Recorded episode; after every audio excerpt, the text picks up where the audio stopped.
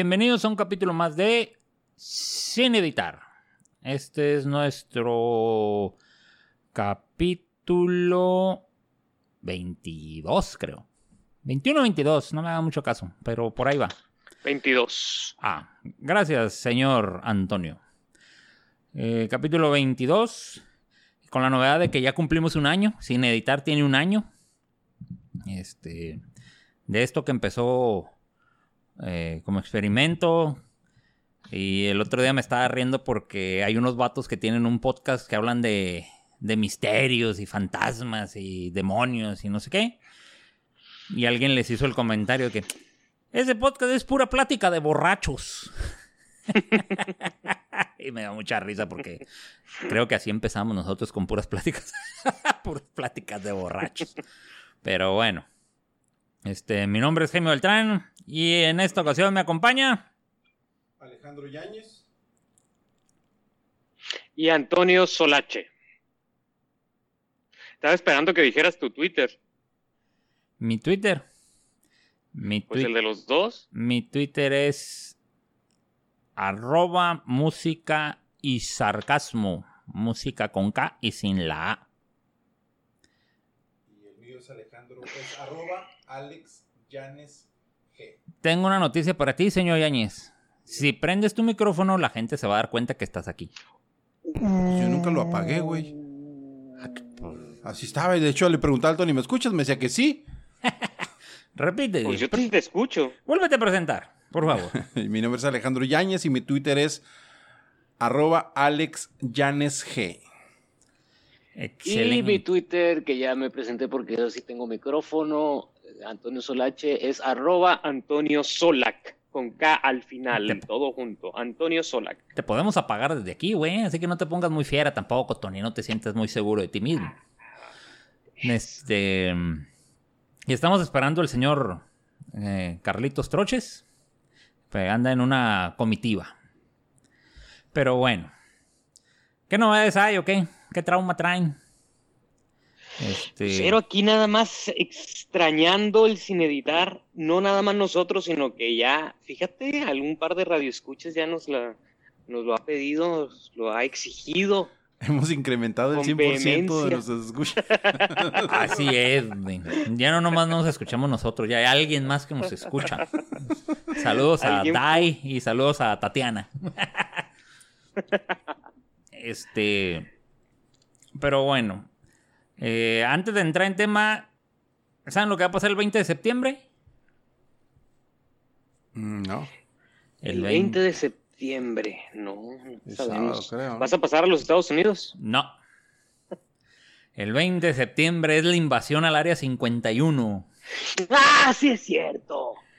Así como lo oyes. El vato ya, ya no lo encuentran al que llamó a, a, a la invasión.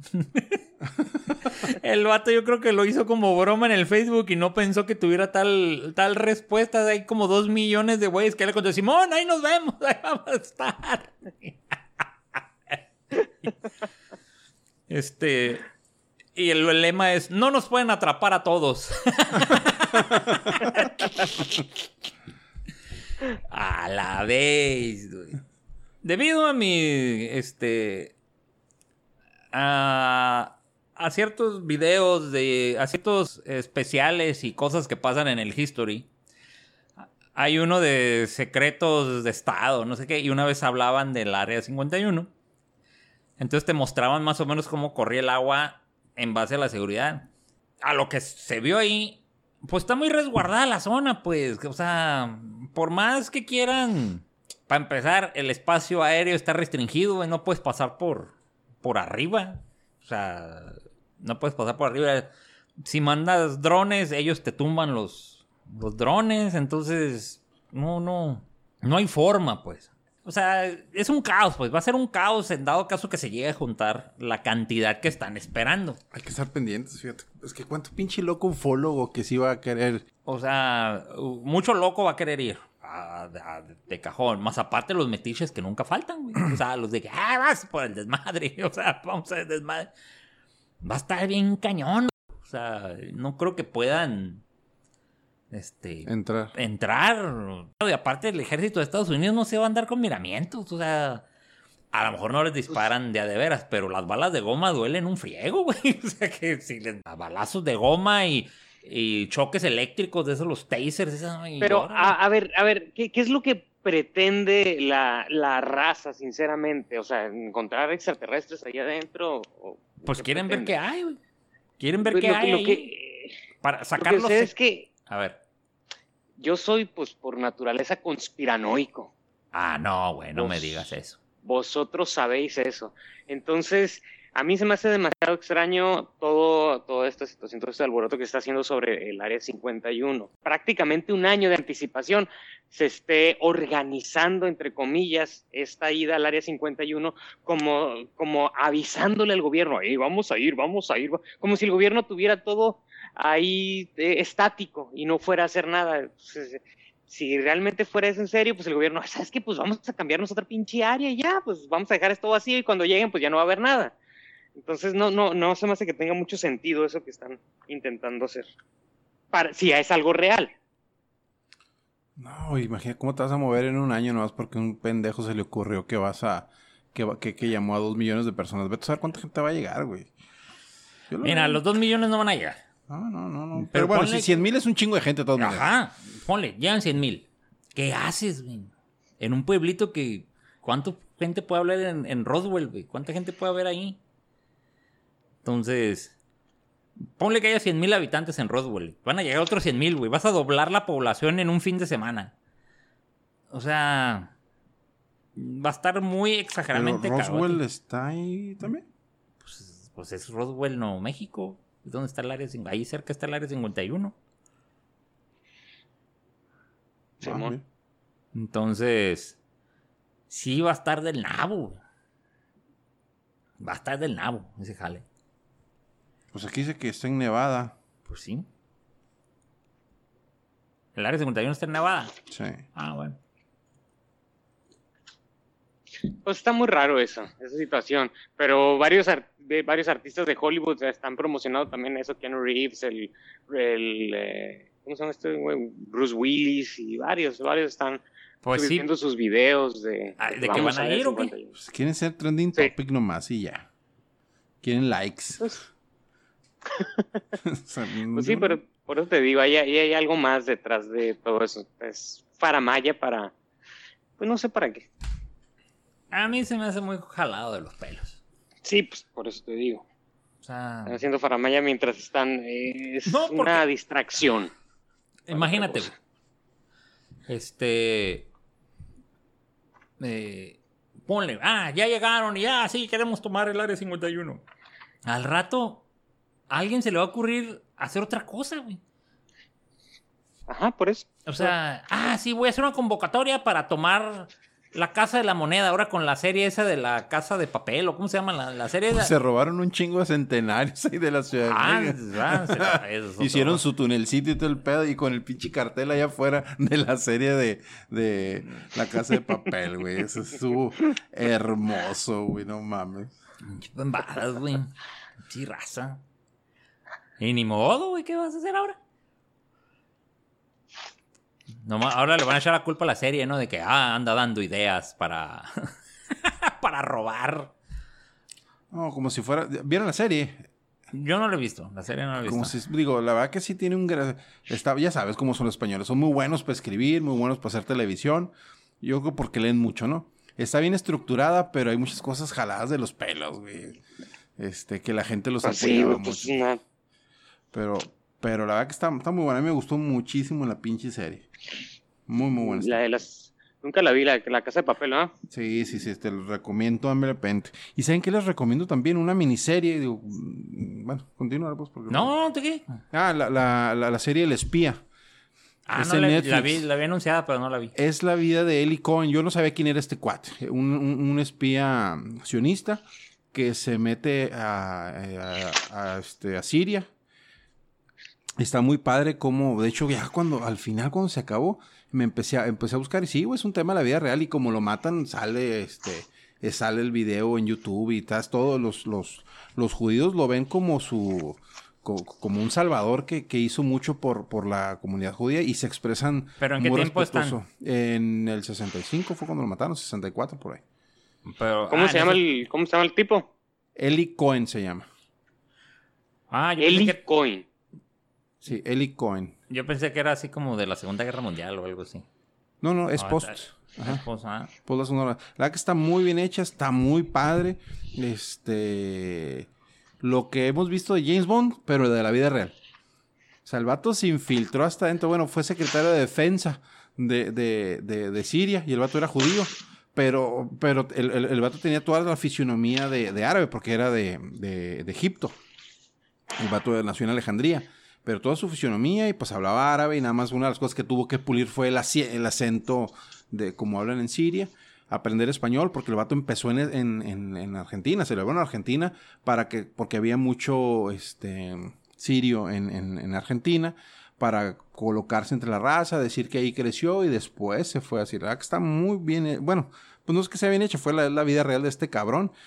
Y se les metió, güey, era el secretario de- de defensa. Y cuando lo descubren, le digo, estás bien pendejo, le dice el presidente, no puede ser, es mi amigo personal, chécale bien, cabrón, te equivocaste, estoy seguro, no, pues, estaba vuelto loco el compa. No, dijo, sí es.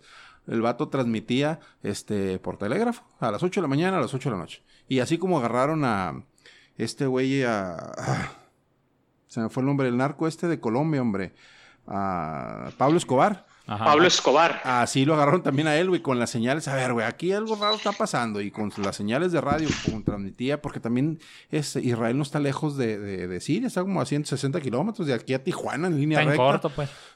Este, transmitía y así fue que lo pescaron. Y estaba mandando tiri, tiri, tiri, todas las mañanas hacía esa, esa rutina. La que está muy, muy padre la, la serie, se la recomiendo mucho. Eli Cohen, se, bueno, la, la, la serie se llama El Espía. Es el, el güey este, ¿cómo se llama? El Borat, ¿no? Que es el vato que salía de Borat. Ándale. Ah, Sí, güey, ya está El- haciendo, ya está haciendo personajes serios, güey. Sasha Baron, Baron Cohen. Ese vato. El vato es, el vato es, este, es ese güey, es el que sale de, del espía. Digo, me suena ese los, los- los carteles de Borax. Mm, sí, es el mismo güey. Nunca he visto. ¿Hace, hace, hace payasadas o qué? Sí, sí, es un cómico. Hace bromas muy pesadas, güey. No, el vato se ve, güey. No, no, no. pues, papelazo que hace el Hace- compa, hace Yo nunca lo vi en ese tema de Borax. Ajá. Hace, hace, hace bromas muy pesadas. Es un cómico, pues, pero tiene un, un humor medio, medio pesado. Y este. Pues de hecho varios actores de Hollywood y, y ya le tienen orden de restricción, güey, por las bromas que hacía. Ujú. Es que- ¿A poco? Sí, sí, güey. El vato era muy, muy, muy pesadito, güey. O sea, no él como persona, sino que agarraba un personaje. Pues tiene al Borat, que se supone que es como un turista. Y eh, tiene a otro que es como un, como si fuera un, un dictador de, de un- de una isla latinoamericana, una cosa así De una república bananera. de una república bananera. eh, Tiene un personaje que es el, el dictador y con ese personaje el dictador hizo varias bromillas ahí medias pesadas. Tiene otra que es un modelo, se pone que es un, un supermodelo gay y también hacía varias, varias cosas. De hecho tiene, con ese personaje del modelo, tiene una movie, güey, que no me acuerdo cómo se llama el personaje.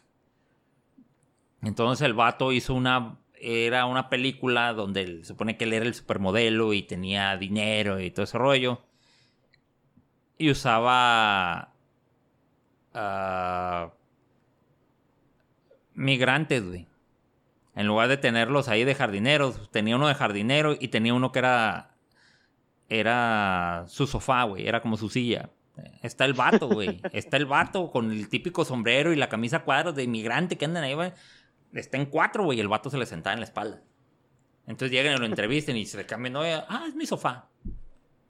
Y, me sigue, y la ma y el vato, y le y Me mucha- canso y se... y dice, lo atacaron mucho por eso, pero es el tipo de humor que tiene el, el vato. Hizo una película con el Will Ferrell, la de Ricky Bobby. Esa está muy curada, güey, la pinche película. A mí me da mucha risa. esa Hizo una película. película con el Johnny Depp, ¿Ah, sí? la de, la de Sweeney Todd. Ah, es que esa no la vi. Vi la de Los Miserables, donde sale el Anne Hathaway y el Hugh Jackman. El vato sale también ahí. Este, No, está muy pesado el vato para actuar. Y salió en una del Martin Scorsese, la, una que hizo como para niños, güey, una que se llama Hugo. Ah, Simón. Ah, pues eh, eh, Simón. el vato sale, se ve que es el policía, el que anda correteando al, al, al morrillo. Sí, sí, sí. Pero Sí, pues. Tiene también un, un personaje también de un rapero. Ah, ah, sí. Ese fue su primer personaje, con ese pegó. Ali, Ali G se llamaba y salió en un video Sí. con Madonna.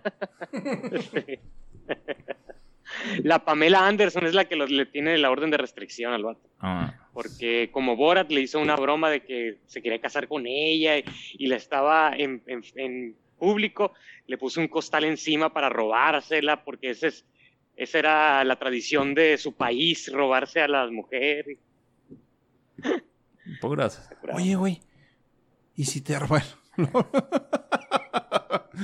No, está bien. Relájate, muchacho, relájate. Pero no es una mala idea, ¿va, Tony? No, no, no, no. De lo que Está- estábamos está hablando ahorita fuera de, de- antes de grabar. A ver, dilo, dilo. No, no. Ah. Pero bueno. Bueno, Este, bueno, uno de los temas que traemos, porque se supone que el troches lo iba a traer también, ¿verdad? Pero pues, en fin. Ya se me hace, ya se me hace muy ojón para hacer paloma, van a ser las nueve de la noche, güey. No puede ser que todavía esté en la junta, pero bueno. Este, es el- la historia o el, el rollo del club de los, el club de los 27. ¿Qué es el club de los 27? El Club de los 27 es un grupo de eh, músicos eh, famosos que murieron a los 27 años. Y por eso se llama el Club de los 27. Porque aunque son de diferentes eh, décadas en el tiempo, este, eso tienen en común. Eran músicos, músicos reconocidos y fallecieron a los 27 años.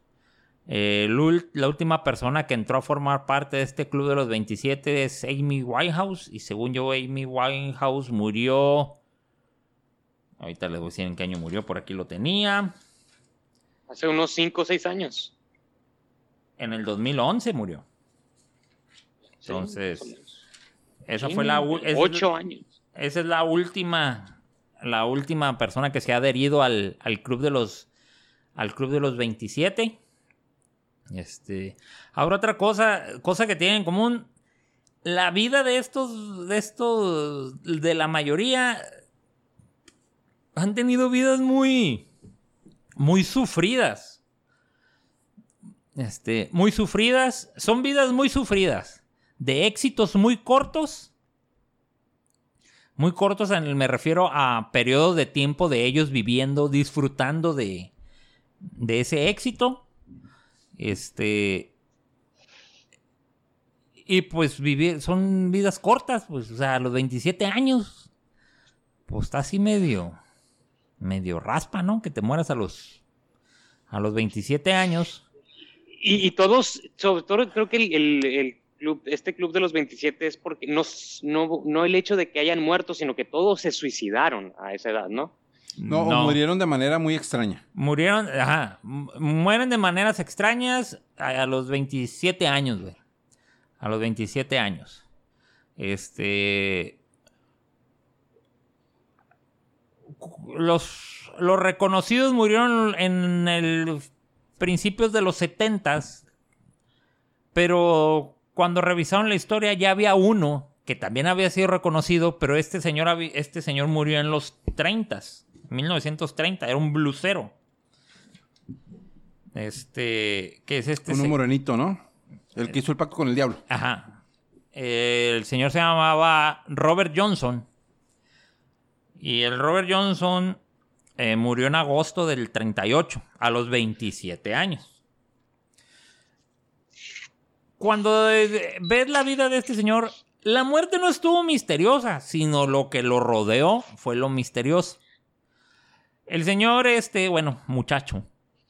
El muchacho, este, era del área de Mississippi.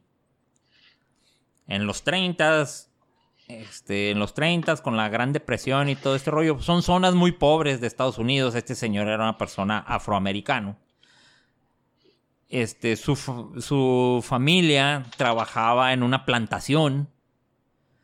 Entonces, eh, este amigo como que no le gustaba esa idea, ¿no? De trabajar en una plantación, este, piscando algodón o piscando lo que, lo que se sembraba. Y ahí eh, medio, medio le rascaba a la, a la guitarra. A la guitarra. Entonces, este señor, este muchacho, se iba a los, a los barecitos de ese tiempo, que no eran bares, era como lugar donde se reunían la gente de color los fines de semana, el sábado, por lo regular. Y ahí estaban este, los primeros eh, cantantes de blues. Entonces este le llamaba la atención todo ese rollo. Y cuando los cantantes de blues, el que estaba dando el show, descansaba, este amigo agarraba la guitarra y le empezaba a rascar, ¿no? Porque era, su- era como que, ah, yo quiero ser de blues. Pero el vato tocaba muy mal, pues no sabía. Y, este, y lo poco que sabía lo hacía mal. Entonces fue muy, fue muy, este, criticado, ¿no? Por eso. Sí, pues decían que no tenía talento, que, que, en realidad no era, no era tan bueno y como este se hizo bueno de la, de la noche a la mañana, ¿no? Imagino que esa, esa, esa donde vas ahorita. Sí, el, el señor Robert Johnson. El, so- el señor Robert Johnson eh, desaparece un tiempo. Hay varias versiones porque unos dicen que fue seis meses, otros dicen que fue un año, hay otros que dicen que fue un año y medio. Se desaparece un tiempo de la zona. De la zona. Y cuando vuelve, vuelve a un barecito, a un lugar de reunión de esto de los, los joints que le llamaban. Este vuelve y uno de los músicos lo reconoce y dice, mira, ahí viene el pequeño Robert, le decían, el pequeño Robert, ahí viene. Ah, ya teníamos tiempo que no lo veíamos y whatever, ¿no? Y llega y ellos sabían que el amigo tocaba mal, pues. Entonces el, el Robert este les pide permiso, le dice, oye, déjenme tocar, porque lo vieron que traía una guitarra. Él dijo, no, espérate, porque tú corres a la gente, pues tocas bien mal y, la gente se va. Dijo, entonces, no, no, no. Ándale nomás una canción. Bueno, ahorita en el descanso. Sale. Se van a descansar. Entra el Robert y empieza a tocar la guitarra. Y pues empieza a sorprender a los músicos que ya lo conocían. Porque, ah, canijo, este, este, ¿de dónde aprendió? Porque hacía unos tipos de rasgueo que ellos no hacían parecía, hacía sonar la guitarra como si fueran dos guitarras. Entonces, ese tipo de rasgueo ellos no lo, ellos no lo dominaban, ellos, ellos no, no, lo, no lo hacían. Entonces dijo, ah, cariño, ¿este dónde aprendió? Y las composiciones que hacían eran buenas, eran buenas composiciones. Entonces empezó a correr el rumor de que este amigo había ido a, la encrucijada, de Crossroads, al Crossroads, al cruce de caminos. Y según la leyenda, fue al cruce del camino de la 49 con la 61. Y se sentó debajo de un árbol que está ahí. Y a las 12 de la noche apareció un hombre y le pidió la guitarra. Este le da la guitarra. El hombre le afina la guitarra y se la da. Pero cuando se la va a dar, le dice: Si recibes esta guitarra, tú y yo hemos hecho un pacto. el Robert sin pensar agarra la, la guitarra. Y a partir de ahí, eh, dice la leyenda que a partir de ahí fue cuando empezó a tocar, que este, empezó a tocar este, mejor y, y empezó a, empezó a tocar eh, blues, blues y empezó a ser reconocido. Pero pues hizo un, un, esa es la leyenda de que hizo un pacto con el chamuco, hizo un pacto con el diablo. Y eso fue lo que se empezó a correr. Y para colmo, pues este amigo, aprovechando el raite, empezó a hacer varias de sus canciones hablaban del diablo, de que me persiguen los abuesos del diablo, el diablo toca mi puerta, los aullidos del demonio. Y pura, tiene como tres, cuatro canciones así por el estilo, pues la raza decía, oh, este güey se hizo la. Aparte que, de por sí el blues ya tenía fama de ser música del, del diablo, decían. Porque en esa zona son muy evangé son evangélicos. son evangélicos, son las típicas iglesias de los negrillos, donde están los coros y todo este rollo. Entonces, había un historiador que explicaba por qué decían que era música del diablo. Dice, es que todos estos trabajaban en las plantaciones y el sábado, el sábado era cuando se iban a, divertir y el domingo temprano era la misa. Entonces el pastor abría las puertas, empezaban a recibir a la gente, pero recibía puras mujeres, dijo. Porque las mujeres eran las que se aparecían en el templo, porque los hombres no habían, o no habían llegado, o habían llegado en la madrugada de andar en la jarra, pues andaban acá. Entonces, crudos. crudos. Entonces, el pastor de la zona decía, es que se están desviando. Esa música los desvía, esa música los está alejando del camino de Dios, esa música es del diablo. Y de ahí empezaba el rollo de que, ah, porque como, lo, como por andar en esos rollos, en la, en la jarra, los señores no iban a misa o no iban a la celebración de ellos, a la celebración que hacen los evangélicos, pues ya de ahí le empezaron a decir que es de la. que es del. del diablo, ¿no? Este. Con la fama. Con la fama que empezó a agarrar este vato, pues no le faltaban mujeres a este güey. No le faltaban mujeres. Este, de hecho, este, pues hay unos hijos todavía, hay un hijo y, descendientes de él todavía vivos. Este, fue un hijo que el vato tuvo y no se hizo. El señor dice que él nomás dos veces vio a su papá. Porque ya había estado casado de más chico, había estado casado. Y la esposa y el niño murieron en el parto este vato andaba en un. Antes, este vato por andar queriendo aprender todo ese rollo del blues, andaba en los, en los lugarejos estos. Y se fue a hacer una. Se fue a, recorrer lugares. Y tocaba y le daban dos que tres. Le, daba, le pagaban por tocar una que otra canción. Entonces este amigo se va para juntar feria. Para cuando regresa, dijo: Pues ya va a estar mi esposa ya haber dado a luz. Pues resulta que vuelve y la muchacha murió. Murió en el parto. Y el niño también murió. Entonces cuando vieron la familia de la esposa, le dijeron, por andar con esa música el diablo perdiste a tus hijos. Entonces el amigo entró en shock y fue cuando se desaparece. Y después es cuando ya lo vuelve, vuelve a venir y es cuando empiezan con la leyenda de que fue a venderle su alma al, al diablo, ¿no? Ay, ay. Entonces, ah, pues este amigo estaba en un barecillo de esos y una morra le empieza a echar el ojo le empieza a echar el ojo y este vato pues empieza de que, oh, órale, y que cae, le empieza a abrazar y empieza ahí de voladillo. Resulta que era la esposa del dueño del lugar. Valiendo, madre. Entonces, al darse cuenta el vato de que la esposa andaba de lépera y este güey andaba ahí, le da una botella de whisky. Le da una botella de whisky y se la da envenenada, güey. Le da veneno en la botella de whisky. Este vato andando en la jarra le vale más y un amigo de él le dice, hey, la botella está abierta, te están dando una botella ya usada, le dijo, porque la botella está abierta. Y le dijo, pues sí, pero es de muy buena calidad, no le pasa nada. Pero es que deberías de desconfiar, es una botella abierta. Ah, quítate. Que... Ah, le valió. Se tomó la botella de whisky. Se le tomó la botella de whisky y pues al rato el veneno empezó a hacer efecto. Entonces, para acabarla de amolar, el vato sale, se empieza a sentir mal, sale y se sale del antro y termina en una calle, en un callejón, dice, termina en un callejón en cuatro patas, aullando del dolor. Entonces dice, para acabarla, pues los que lo vieron dijeron, el diablo viene por su alma, le está pidiendo el alma. Dijo, pues no, pues está envenenado el güey. Pues a los dos días se murió el, el, el vato y tenía 27 años. Pero en base a todo ese rollo, pues se creció la leyenda de que, ah, Robert Johnson le vendió su alma al diablo y por eso tocó. De hecho, nada más hay, no me acuerdo si nada más grabó, este, 20 canciones. 20 canciones fue todo lo que, todo lo que grabó. Y entre esas 20 canciones, pues tenía las rolas esas de que el diablo me persigue y ese onda, ¿no?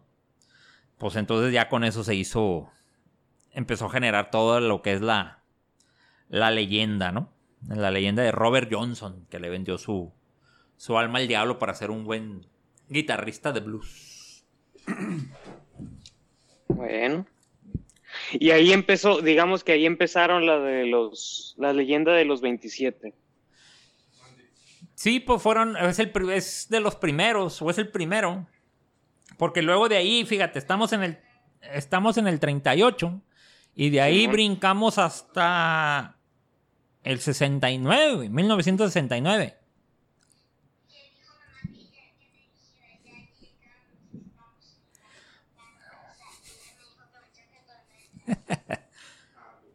Entonces, brincamos hasta el 69.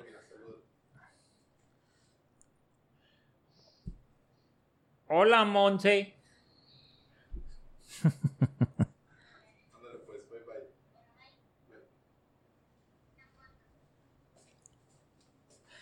Llegamos al 69 y la aquí fue donde empezó a cobrar más fama el, Club de los 27 con este señor que se llama Brian Jones. Y ustedes dirán, ¿quién demonios es Brian Jones? Brian Jones no es, nada más y nada menos que el fundador de los Rolling Stones.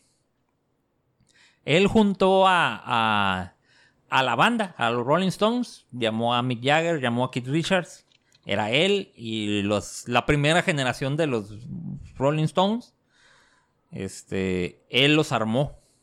Este señor era un músico hecho y derecho, tocaba como cinco o seis instrumentos.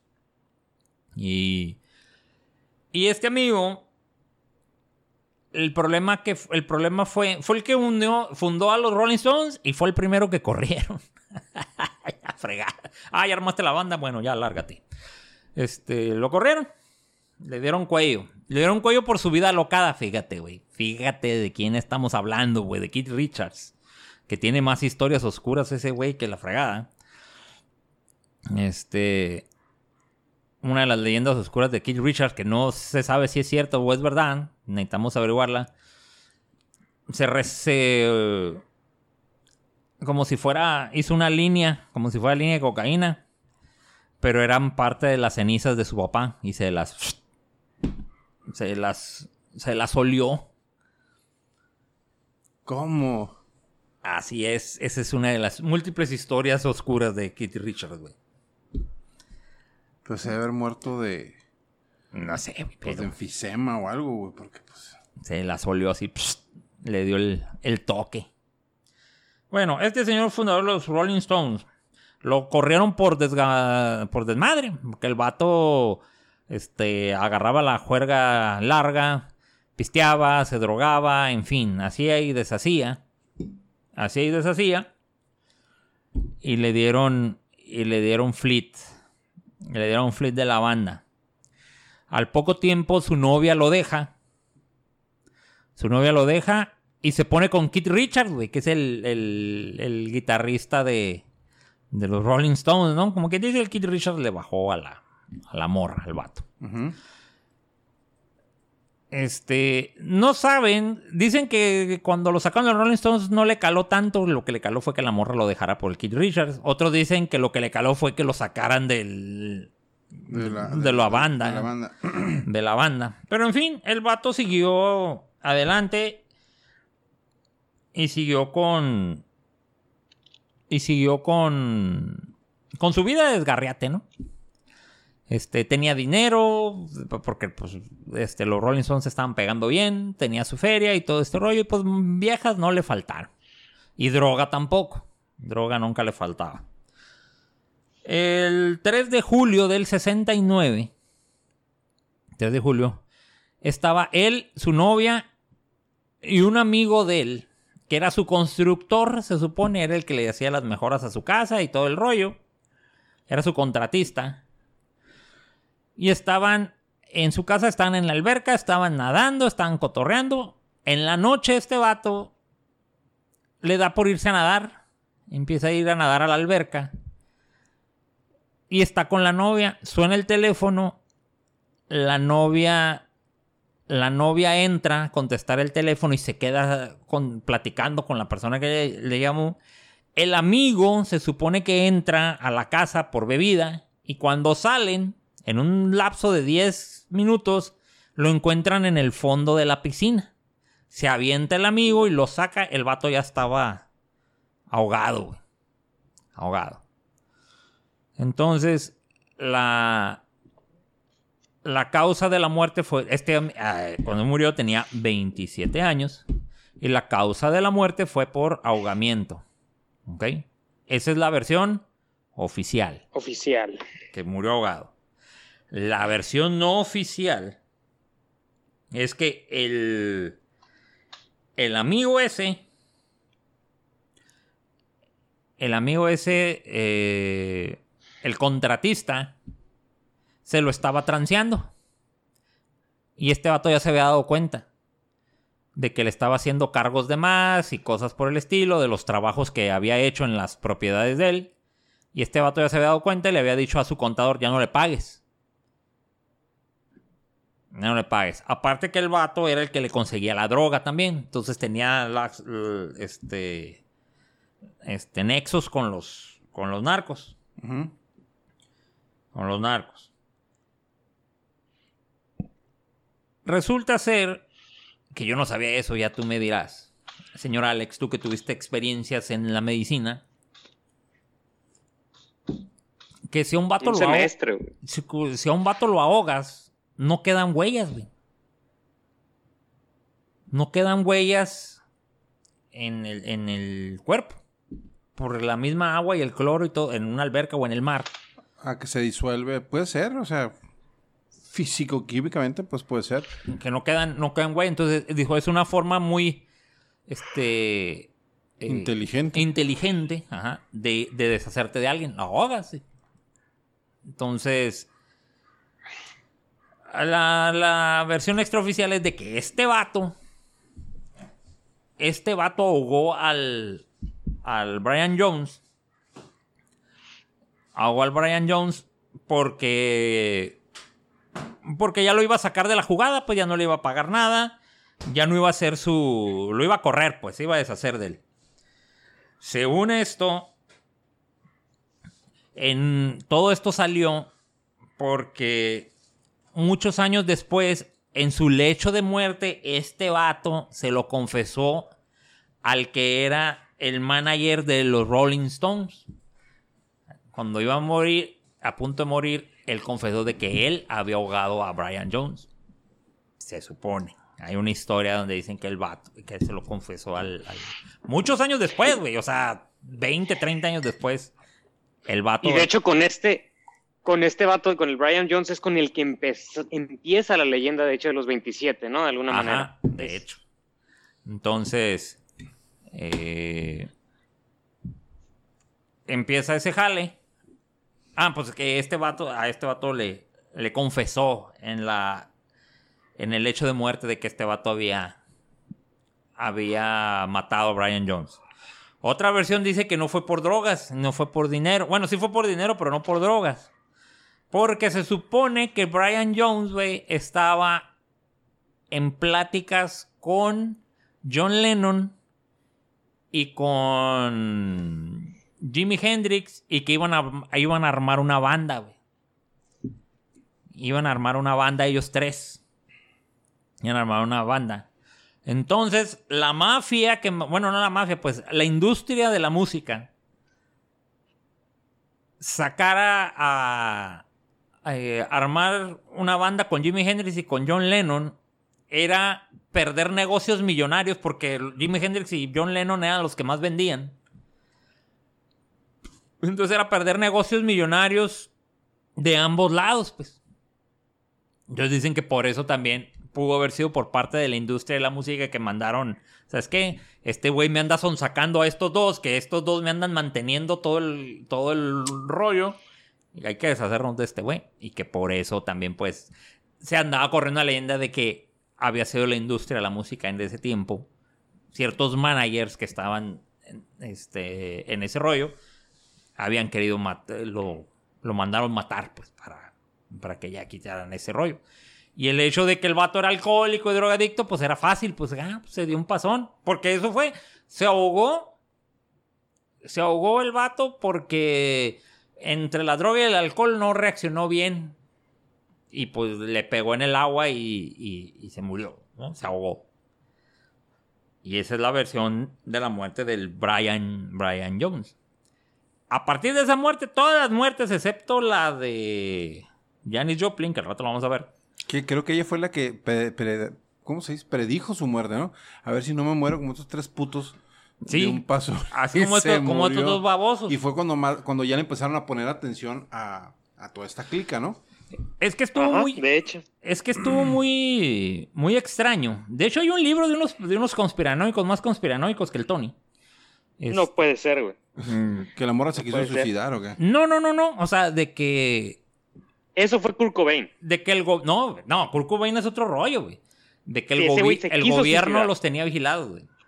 El gobierno los tenía vigilados y que el mismo gobierno fue el que los. se los echó. ¿Y por Porque qué? eran. Por, le echan la- toda la culpa al presidente Nixon, güey, que era muy paranoico y el Nixon odiaba a John Lennon, güey. Entonces, cuando desclasificaron documentos ahora en el 2007, 2008, desclasificó documentos el FBI, salió la famosa Operación Caos.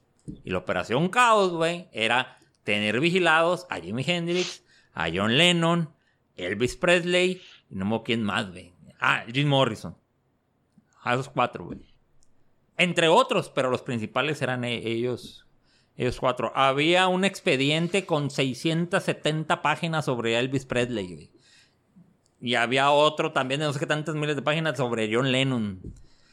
Y todo el rollo. Entonces dices, "Ah, pero ¿para qué? Entonces cuando empiezan a, a sacar la historia de cómo se están... Jimi Hendrix... Elvis Presley no, pero Jimi Hendrix y John Lennon, güey, se están haciendo políticos, güey. Se están politiqueando.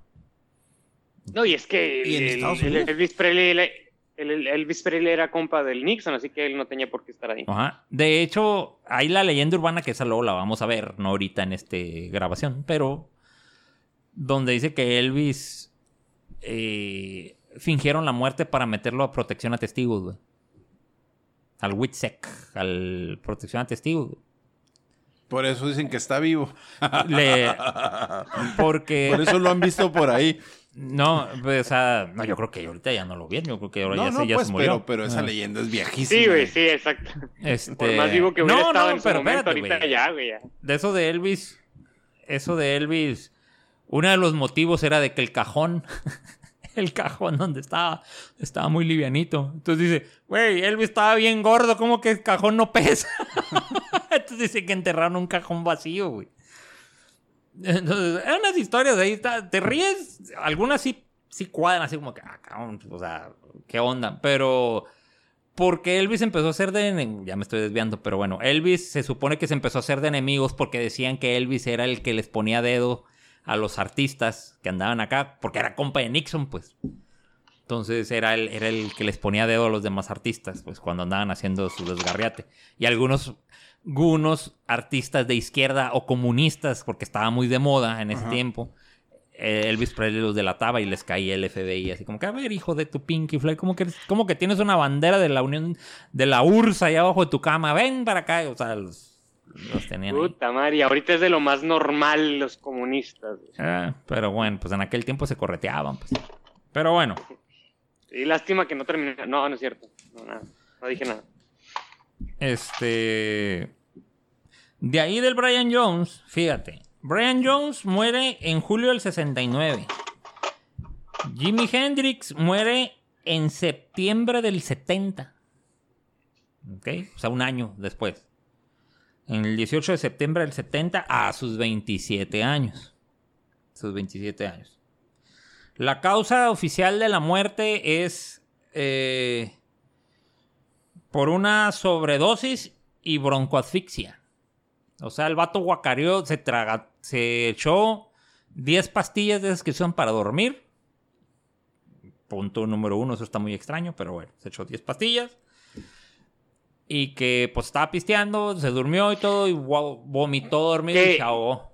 Que está muy extraño. No, que lo, lo que lo, lleva- lo llevaban en una camilla. No, espérate. Primero estaba acostado. Ajá. Estaba muerto. Y luego ya lo llevaban en la, en la en la camilla. Y cuando el vato empezó a, a- se quiso voltear para vomitar, dicen que el camillero le enderezó la cabeza hacia arriba para que se ahogara en su propio vómito. Esa Es una de las múltiples versiones.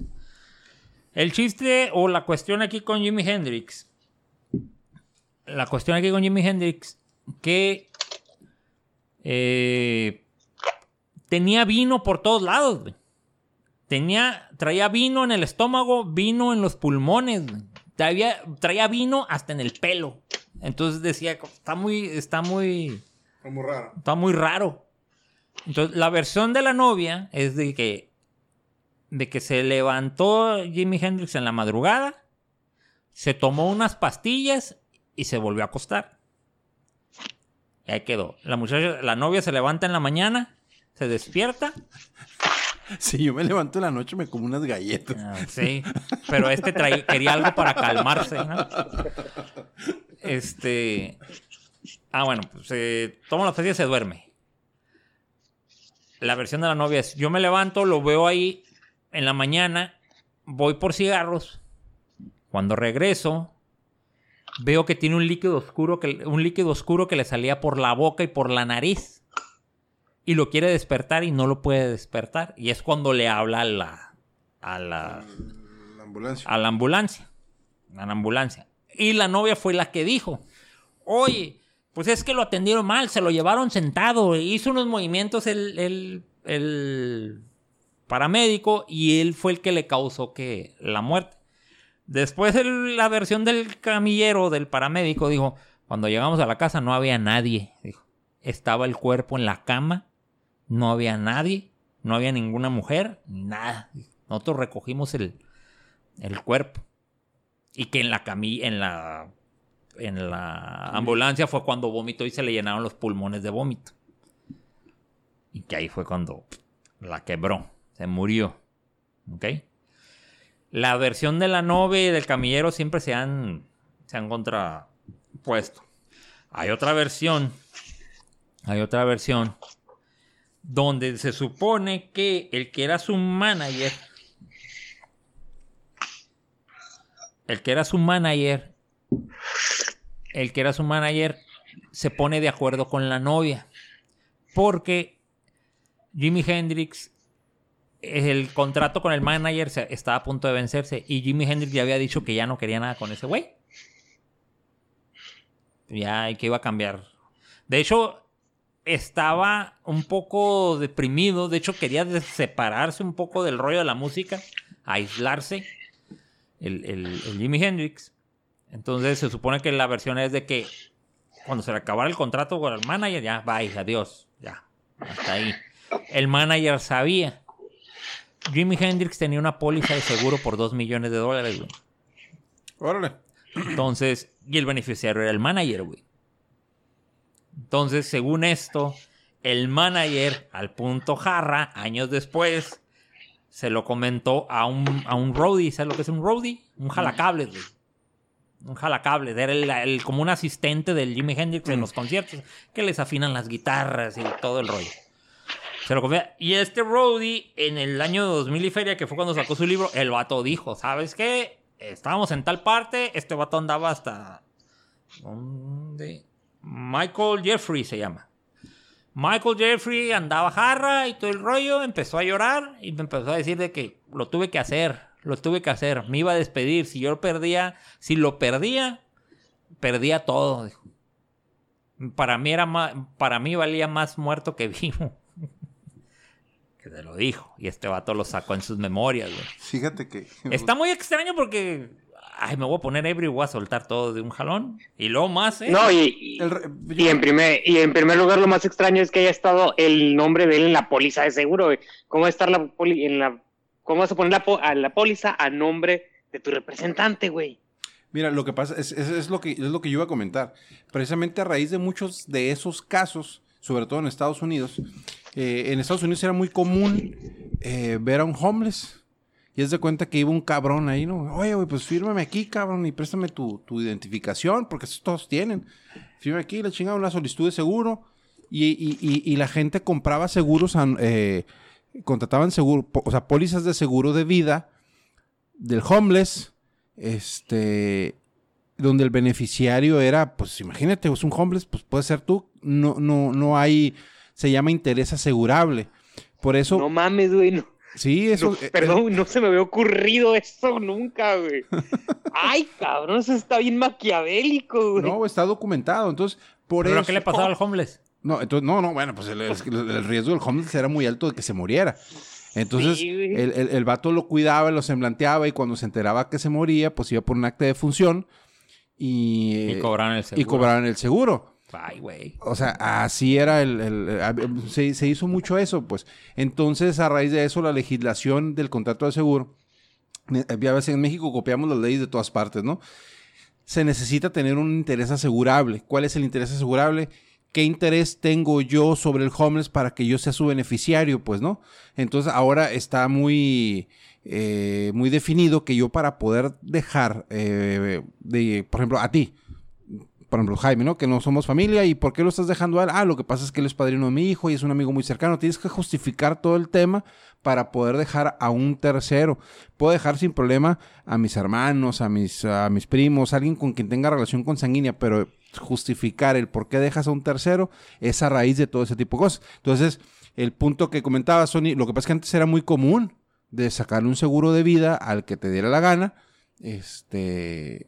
Y es que también se hacían muchos crímenes. El, el tema de- del homeless era, un, eh, era una cosa, pero, pero se hacían muchos crímenes en, en base a un- pólizas de seguro. Y pues el costo era pues nomás matar al vato y pues ya cobrabas tú la... la, La la, feria. la- la Esa póliza. madre sí está muy maquiavélica. Nunca se me había ocurrido algo así. Ah, pues ahí está, güey. Imagínate, güey. Consíguete un homeless que pide solache, güey, y le contratas un seguro de vida. Yo, no, yo no te lo vendo porque no. No puede- esto no es escuela del crimen. O sea, pero qué mente fría, güey, para hacer ese jale. Pues vete a saber, güey, un pinche vato ¿Quieres, quieres que hablemos de los...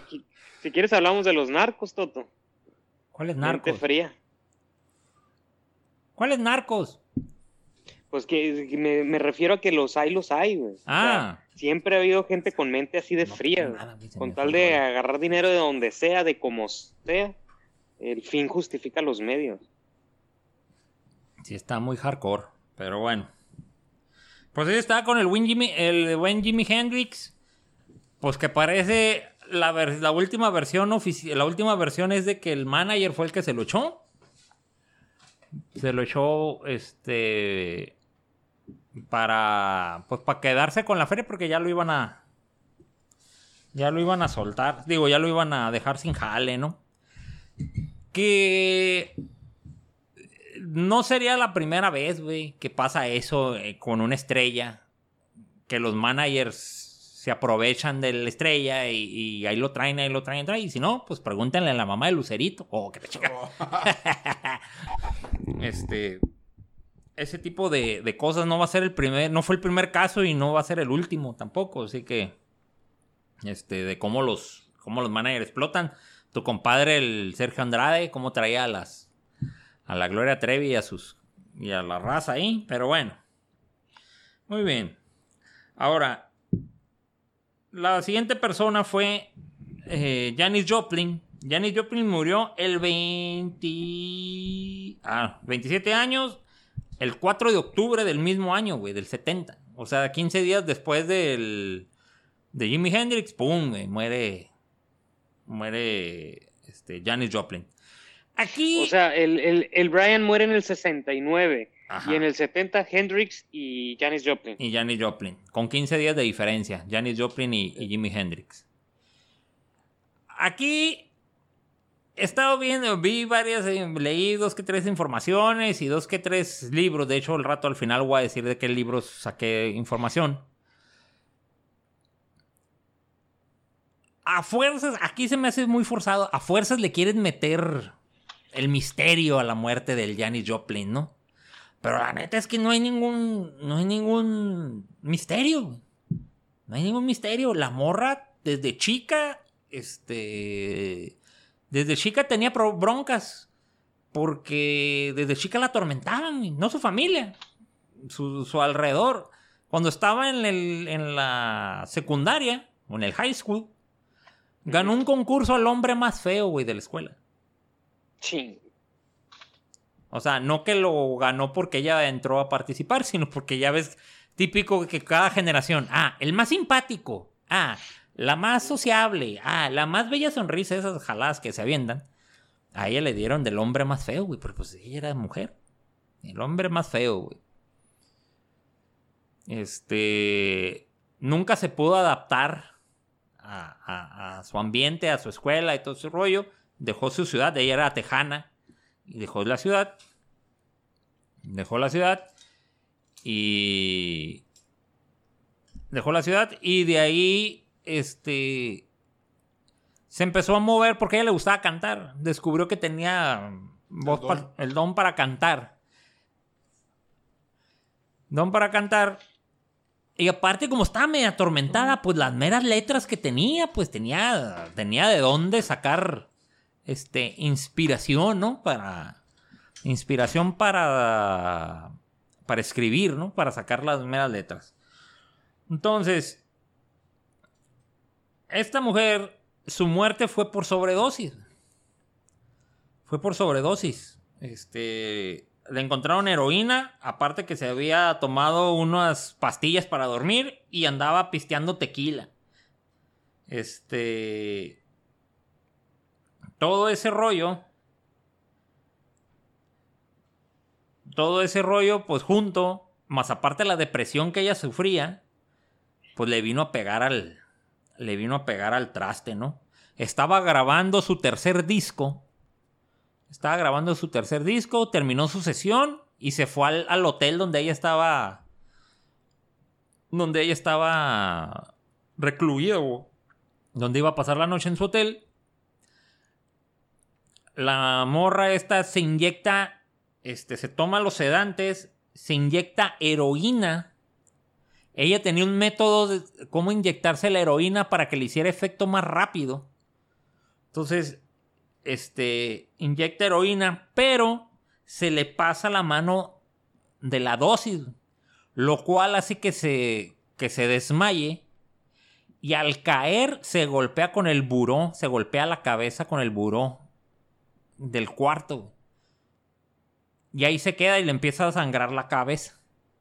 Y ahí se queda, como dormía sola, ella estaba sola en el cuarto. Nadie se preocupó, o sea, o sea, ya estaba en su cuarto, se fue a dormir y whatever.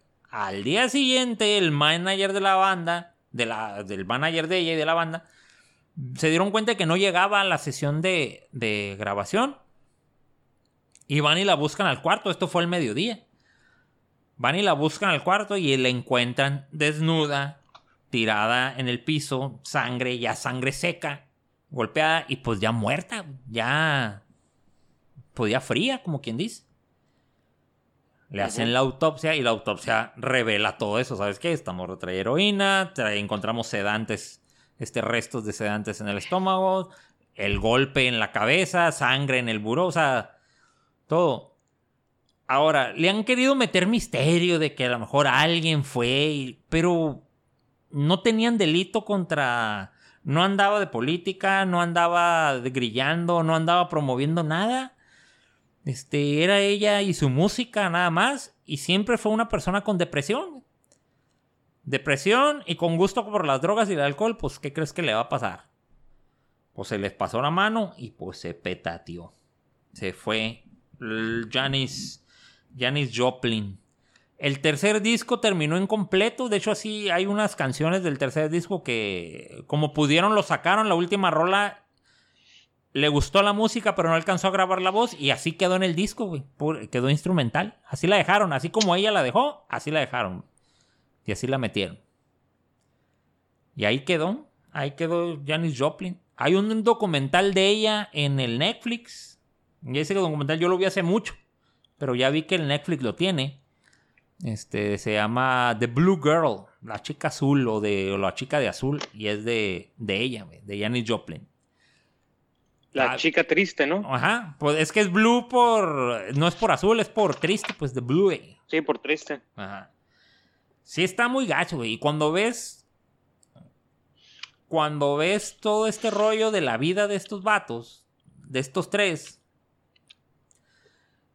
eh, siempre está presente las drogas. Siempre. Hay una teoría de conspiración de que en esos tiempos la misma CIA era la que hacía este, meter drogas en esos, en esos círculos, güey.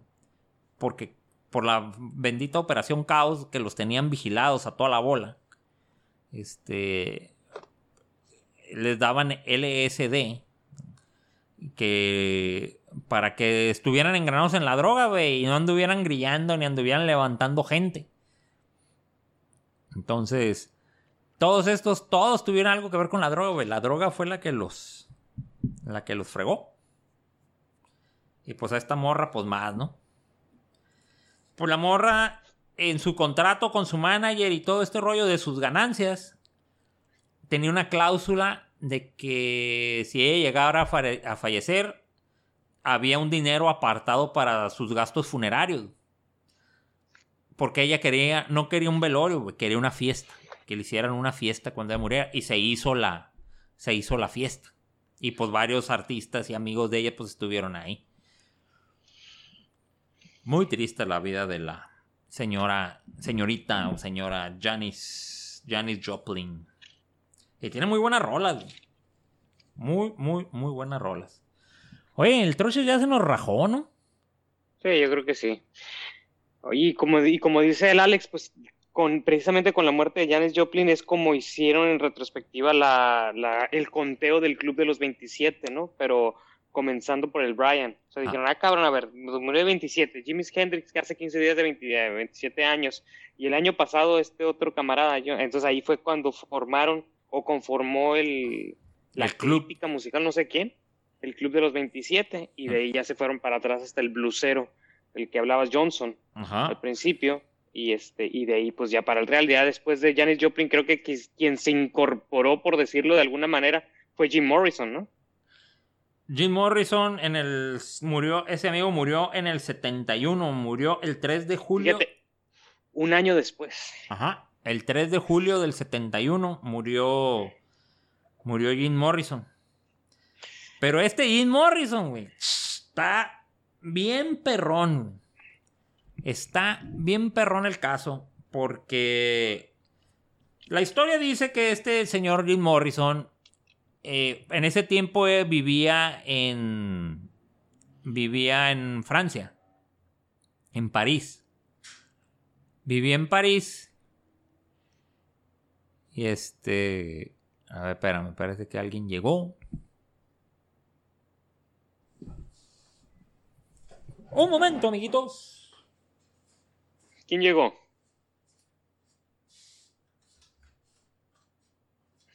Bueno, lo que checa este Jaime de que alguien llegó. Jim Morrison tenía una particularidad que él no quería morir como músico.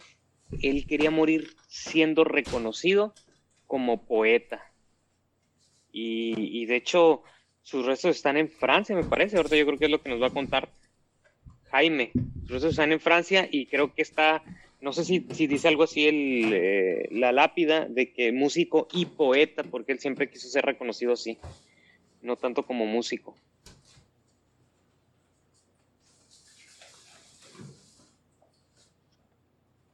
La, la historia de este señor, de Jim Morrison, la historia de Jim Morrison. Está muy extraña desde un principio, desde chico.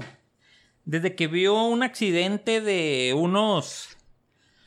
De unos indios, De unos. Eh, ¿Cómo se llaman?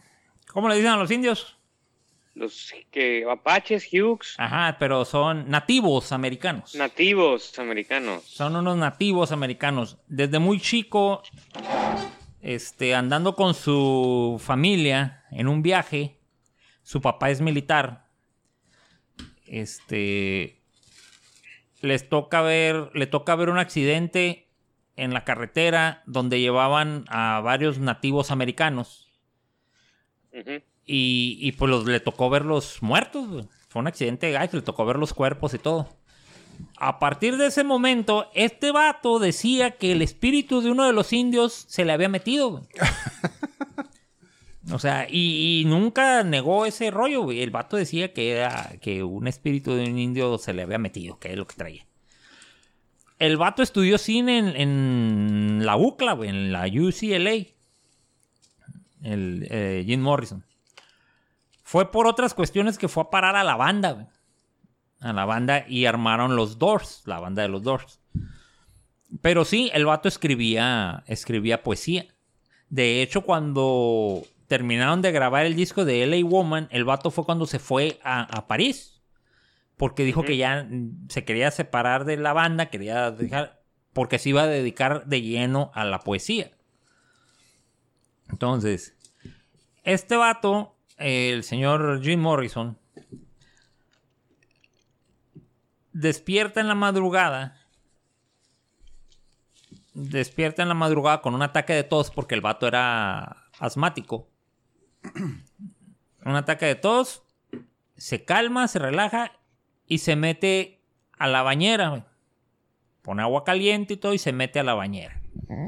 La esposa o novia, no sé si ya estaban casados. Este. Se mete a la bañera y ya es- lo ve y, "Ah", y se, se queda dormida. Y en la mañana que se levanta, no lo ve al vato en la cama. Entonces se acuerda que se metió a la bañera y ella entra y lo ve en la bañera recostado. Y con una media sonrisa. Entonces piensa que está jugando. Y cuando lo toca, pues tómala. güey. Helado. Estaba Esa helado. es, Estaba esa es la escena de la, de la última escena de la película de los Doors, ¿no? Así parece. Fíjate que no la vi la película, pero pues sí. Sí, es Este, con el Val Kilmer. este, pues está helado, güey. Está helado, está muerto. Y órale. Y ahí es cuando empiezan todas las suspicacias. Empieza todo el borlote con la muerte de Jim Morrison. ¿Por qué? Porque estando en París, para empezar, no le avisan a nadie. La morra le llama a la ambulancia, llega el doctor, este, no le hacen autopsia. El doctor levanta un certificado, lo revisa y todo. ¿Sabes qué? A este vato le dio un infarto y se murió aquí. Párale contar. Y ya. Pero no le hicieron autopsia, nomás por lo que ve el doctor. No le avisaron a la familia, porque tenía a su papá y tenía a sus hermanos. No le avisaron a la familia. Le avisaron al manager. Nadie creyó cuando le hablaron al manager. El manager le dijo a los miembros de la, banda, les dijo, ¿sabes qué? Pues dice que se murió Jim Morrison. Me hablaron para decirme que Jim Morrison estaba muerto. No, no es cierto. O sea, los de la banda no creyeron que el vato estaba muerto. Voy a Francia, dijo, voy a París, voy a enterarme a ver qué, qué está pasando. Ah, muy bien, pero nadie de la banda fue con el vato. Nomás se fue el manager solo. Cuando llega el manager, cuando llega el manager, ya lo estaban como quien dice Sepultando. sepultando porque no hubo velación tampoco. Lo estaban sepultando. El vato nomás vio un cajón, cajón sellado y ya. Y ahí está. No, pues ya. Se murió el, eh, la muerte Jim Morrison, ya se dio a conocer y todo el rollo. El tecladista de la banda, Ramset, creo que se apellida, el tecladista de la banda de los Doors, le reclama al manager y le dice, ¿viste el cuerpo? No, pues es que era un cajón sellado. ¿Y cómo sabes que no enterraron un cajón vacío? Dijo. ¿Cómo van a enterrar un cajón vacío? Mira, si alguien pudiera fingir su muerte, ese era Jim. Dijo. ese era Jim. Ahora nunca lo sabremos, dijo. Ahora nunca sabremos si realmente murió. Enterraron, no sabes si enterraron cin- 150 libras de, de arena en ese cajón. A partir de ahí empieza el borlote que si se murió, que no se murió, que whatever. Ahora, esa fue la versión que dio ella. La versión oficial es de que ella estaba en la bañera y ¡buah! se murió el vato. Se murió el vato. Hay otra versión. Hay dos versiones, de hecho. Bueno, otras, otras versiones. Una de que el vato murió por sobredosis. Ahí mismo en la bañera se dio un toque y se le pasó la mano y se murió. Y ahí quedó en la bañera. Otro dice que el vato en ese día estaba en un antro. Y en un antro le estaban surtiendo la droga. Y ahí en el antro, en el baño del antro, se murió. Porque el dueño del antro, del Rocking Circus, se llamaba el antro. Este. El bar, el, el, el gerente, más bien, no el dueño, el gerente. Dice que lo vio entrar con dos tipos. Dice que lo vio entrar con dos tipos al bar, al, al- antro. Y que al poco tiempo le estaban informando que habían tumbado la puerta del baño porque habían sacado a alguien que se había pasado. Y que ese que se había pasado era Jim Morrison, que lo encontraron con espuma en la boca y en la nariz que le estaba saliendo. Que los dos tipos que traían muy mala fama, que tenían muy mala fama, muy mala facha, se lo llevaron. Entonces dice, estos vatos se lo llevaron y lo metieron en la tina caliente. Porque dicen que antes con agua caliente reanimaban a los que se andaban pasando con, con drogas. Ajá. Digo, se metieron ahí y al verlo dejar, que estaba muerto, pues lo dejaron ahí. Pero esa versión no cuadra porque supone que la esposa estaba ahí. O sea, ¿a poco no se va a dar cuenta que llegan con el vato, lo llevan cargando ahí de que valió mal? Pero bueno. Otra versión está de que el vato, el que le surtió la droga, le dio mal la dosis, por eso se murió. La bronca está en que los que respaldan esta, esta, esta versión es Mick Jagger. Mick Jagger y una, una, una mujer que era novia del dealer que les surtía drogas a los Stones, a Jim Morrison, que surtía droga a todo ese círculo. Que ella estuvo cuando al vato le avisaron, ¿sabes qué? Pasó esto. Y que al poco tiempo, o sea, de que se murió el, el vato y parece que fue una sobredosis, al poco tiempo otras personas del círculo que a él les vendía droga, ¡pum!, murieron igual por sobredosis. Y fue cuando se dieron cuenta que la dosis que él estaba vendiendo estaba mal. Estaba vendiendo mala, mala dosis de droga. Pinche pendejo, no era bueno haciendo negocios. No era bueno haciendo negocios ni sacando medidas, güey. O sea, cobraba de menos y entregaba de más. Ajá. Así. Pues se mueve. Entonces, esa versión, esa versión la anda circulando. Ahora, la otra versión es de que realmente, este, a ver, ah, ah, ah. Ah, realmente lo, al vato no se murió. El vato fingió su, su muerte. Porque eso fue en el 71. En el 73, en 1973, los empleados del Banco de América de San Francisco juran haber visto en su local a Jim Morrison e incluso haber hablado con él. Todos los empleados vieron entrar a Jim Morrison al banco a hacer un movimiento y que platicaron con él, con Jim Morrison. El 2 de diciembre del set- 73, Ah, no, el 73. Se supone que Jim Morrison se murió en el 71. Simón, ya dos años. Ajá, en el 73. El 2 de diciembre del 73, en las emisoras de radio, recibieron un disco de un misterioso cantante que, que se llamaba o se apodaba El Fantasma. La voz era de un gran parecido a Jim Morrison. O sea, no sabían de quién era el disco, nomás era alguien que decía, ah, The Ghost. Ya, y cu- cuando oyeron las canciones, o lo oyeron cantar, digo, oye, güey, se parece mucho la voz a Jim Morrison. Y el 14 de abril del 75 se editó un libro de poesía firmado por Jim Morrison. Entonces, acá como que sale un disco, un libro de poemas de Jim Morrison. Ese todavía lo puedes justificar, pues sí, eran poemas que había Era su escrito. libro, Ajá, y ya lo tenía.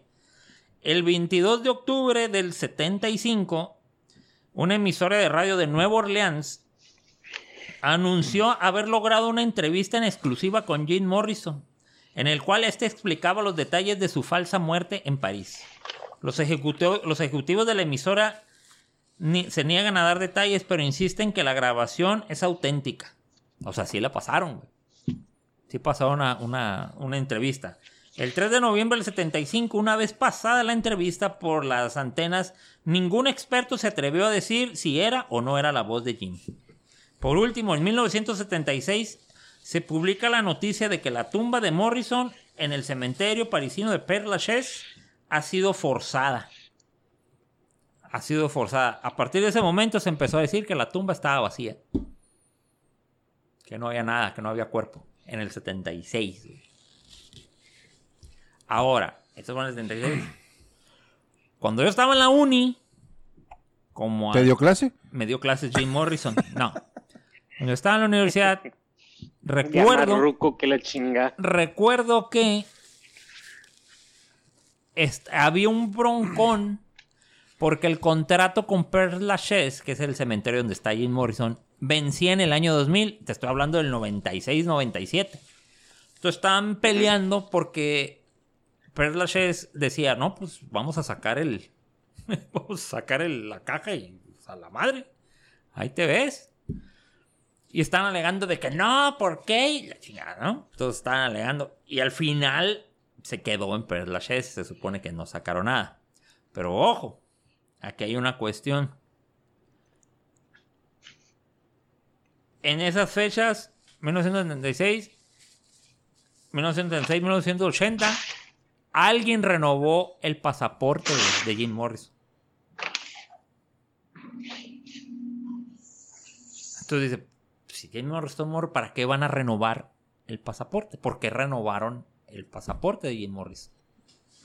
Pero a ver, ¿sería Jim Morrison del que estamos hablando o, o un homónimo? Ah, güey, pues Porque el con En el pasaporte viene tu foto, güey. Pues sí, güey, pero antes no había el, este tema de reconocimiento facial y la chingada. Dicen que es puro cuento, que alguien está manteniendo ese rollo porque hay unas cuentas de banco que eran de Jim Morrison que siguen funcionando y lo del pasaporte. Bueno, ahorita yo creo que ya no siguen funcionando. Estoy leyendo. Esto fue en un libro que salió como en el 90. Entonces, el libro se llama Cadáveres bien vestidos, la crónica negra del rock de Jordi Sierra. Este. Pero el de Jim Morrison está bien hardcore. O sea, nunca se, se aseguraron si realmente había un cuerpo ahí o no había un, un cuerpo ahí. En verdad. Sí, pues es lo mismo que pasó con los. Con este, el gobernador de, de la gobernadora de Puebla y el. ¿Mm? Y su marido, pues, ¿no? El senador. Son cosas que nunca vamos a saber. Sí, está bien, bien hardcore ese rollo. Fíjate que este. en el contexto, en la línea del tiempo donde pasaron estas cosas, estaba muy cerca lo- de, lo, de lo que empezamos hablando simpliando, ¿no? Del área 51, del, del rancho Roswell, que eso fue como en el 50 y pico, ¿no? Ajá. Como que la gente ocupaba algo más para entretenerse. Y me da la impresión de que, y, fue, y es cuando empiezan a surgir. Deja tú, eh, digo, esta historia. está- eh, de estas- exacto, esta historia está muy buena. La- eh, esta leyenda, el Club de los 27, eh, me da la impresión que como no tenían Netflix.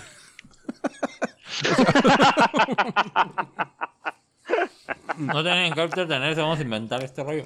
Sí, porque mira, eh, eh, eh, es muy circunstancial que si fallecieron, pues sí, güey, esa es la pinche edad en la que no tenían nada y de repente tienen todo. Estos músicos, pues se pasaban, este, no sé, yo lo veo medio... mm, Que más es una historia creada de circunstancias, porque si te pones a escarbarle a cualquier tema, puedes armar lo que te dé la gana.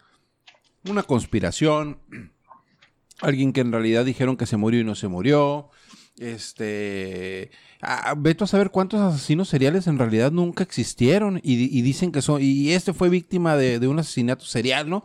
Algo tan evidente. El, el Zodiaco, ¿cuándo fue el, el Zodiaco? Fue en, en- en los 70 también. A mediados de los 70. A mediados de los 70. Entonces, hijo de la chingada. eh, y, y tenían a la gente de, de- de- de- del área de San Francisco entretenida con todo ese tema de, del asesino del zodiaco. Y veto a saber si el vato. Porque el vato nunca lo encontraron. ¿No? Entonces, a lo mejor la gente estaba ávida de ese tipo de cosas y por eso eh, suceden esas cosas. Ahorita en estos tiempos, difícilmente pasan esas cosas, creo yo. Porque por como corre la información, es muy fácil darte cuenta si fue verdad o no fue verdad. Y para muestra Pues el que Twitter. intentaron hacerlo con Juan Gabriel. Sí, esa madre, y, y- y deja tú, güey, estos pendejos del- de, de, de, de Pati Chapoy y la chingada. No, no, tenemos una entrevista, no sé quién era, una entrevista y va a salir para tal fecha, se va a presentar. Y le dedicaban tiempo a esa madre y había gente que lo veía, güey. O sea, López Obrador. Oye, güey. hasta. ah, exactamente lo que te iba a decir, que hasta llegó hasta López Obrador a preguntarle a uno de los. Presidente, güey, opinando de esos jales. Ay, por favor. bueno, lo que Uchi, pasa es que el presidente guácala. tiene que opinar, tiene que opinar porque, uno, tiene boca, dos, tiene tiempo aire. Entonces, hay que llenarlo de alguna manera. Tiene tiempo aire. Hay que hacer bola. Pero en fin, digo, sí, sí está muy entretenido el tema. Esa historia que acabas de platicar es- se parece mucho a la de Paul McCartney. De hecho, cuando puse a leer un poquito del tema, busqué, eh, porque ya ves que hablamos el primer programa, creo Primer que fue que hablamos de, teorías de- de conspiración. De que Paul McCartney estaba vivo.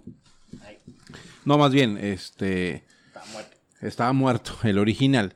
Y, y me puse a sacar las fechas, ¿no? Y el compa tenía 24 años. Dije, porque capaz que hasta este también cae en la, en, en la, en la circunstancia. No cayó. eh, No, ahorita, Y- y- ahorita que estaba viendo, me puse a ver quién de las estrellas de ahora, si falleciera, sería el Club 27. Y se tendría que ¿Quién? morir Selena Gómez, güey. Si Selena Gómez se muere en este tiempo, tiene 27 años, güey, ahorita. Entonces, entraría al club de los 27 en- como actriz, no como músico, pero como, bueno, canta, de hecho. Es cantante también. ¿Eh?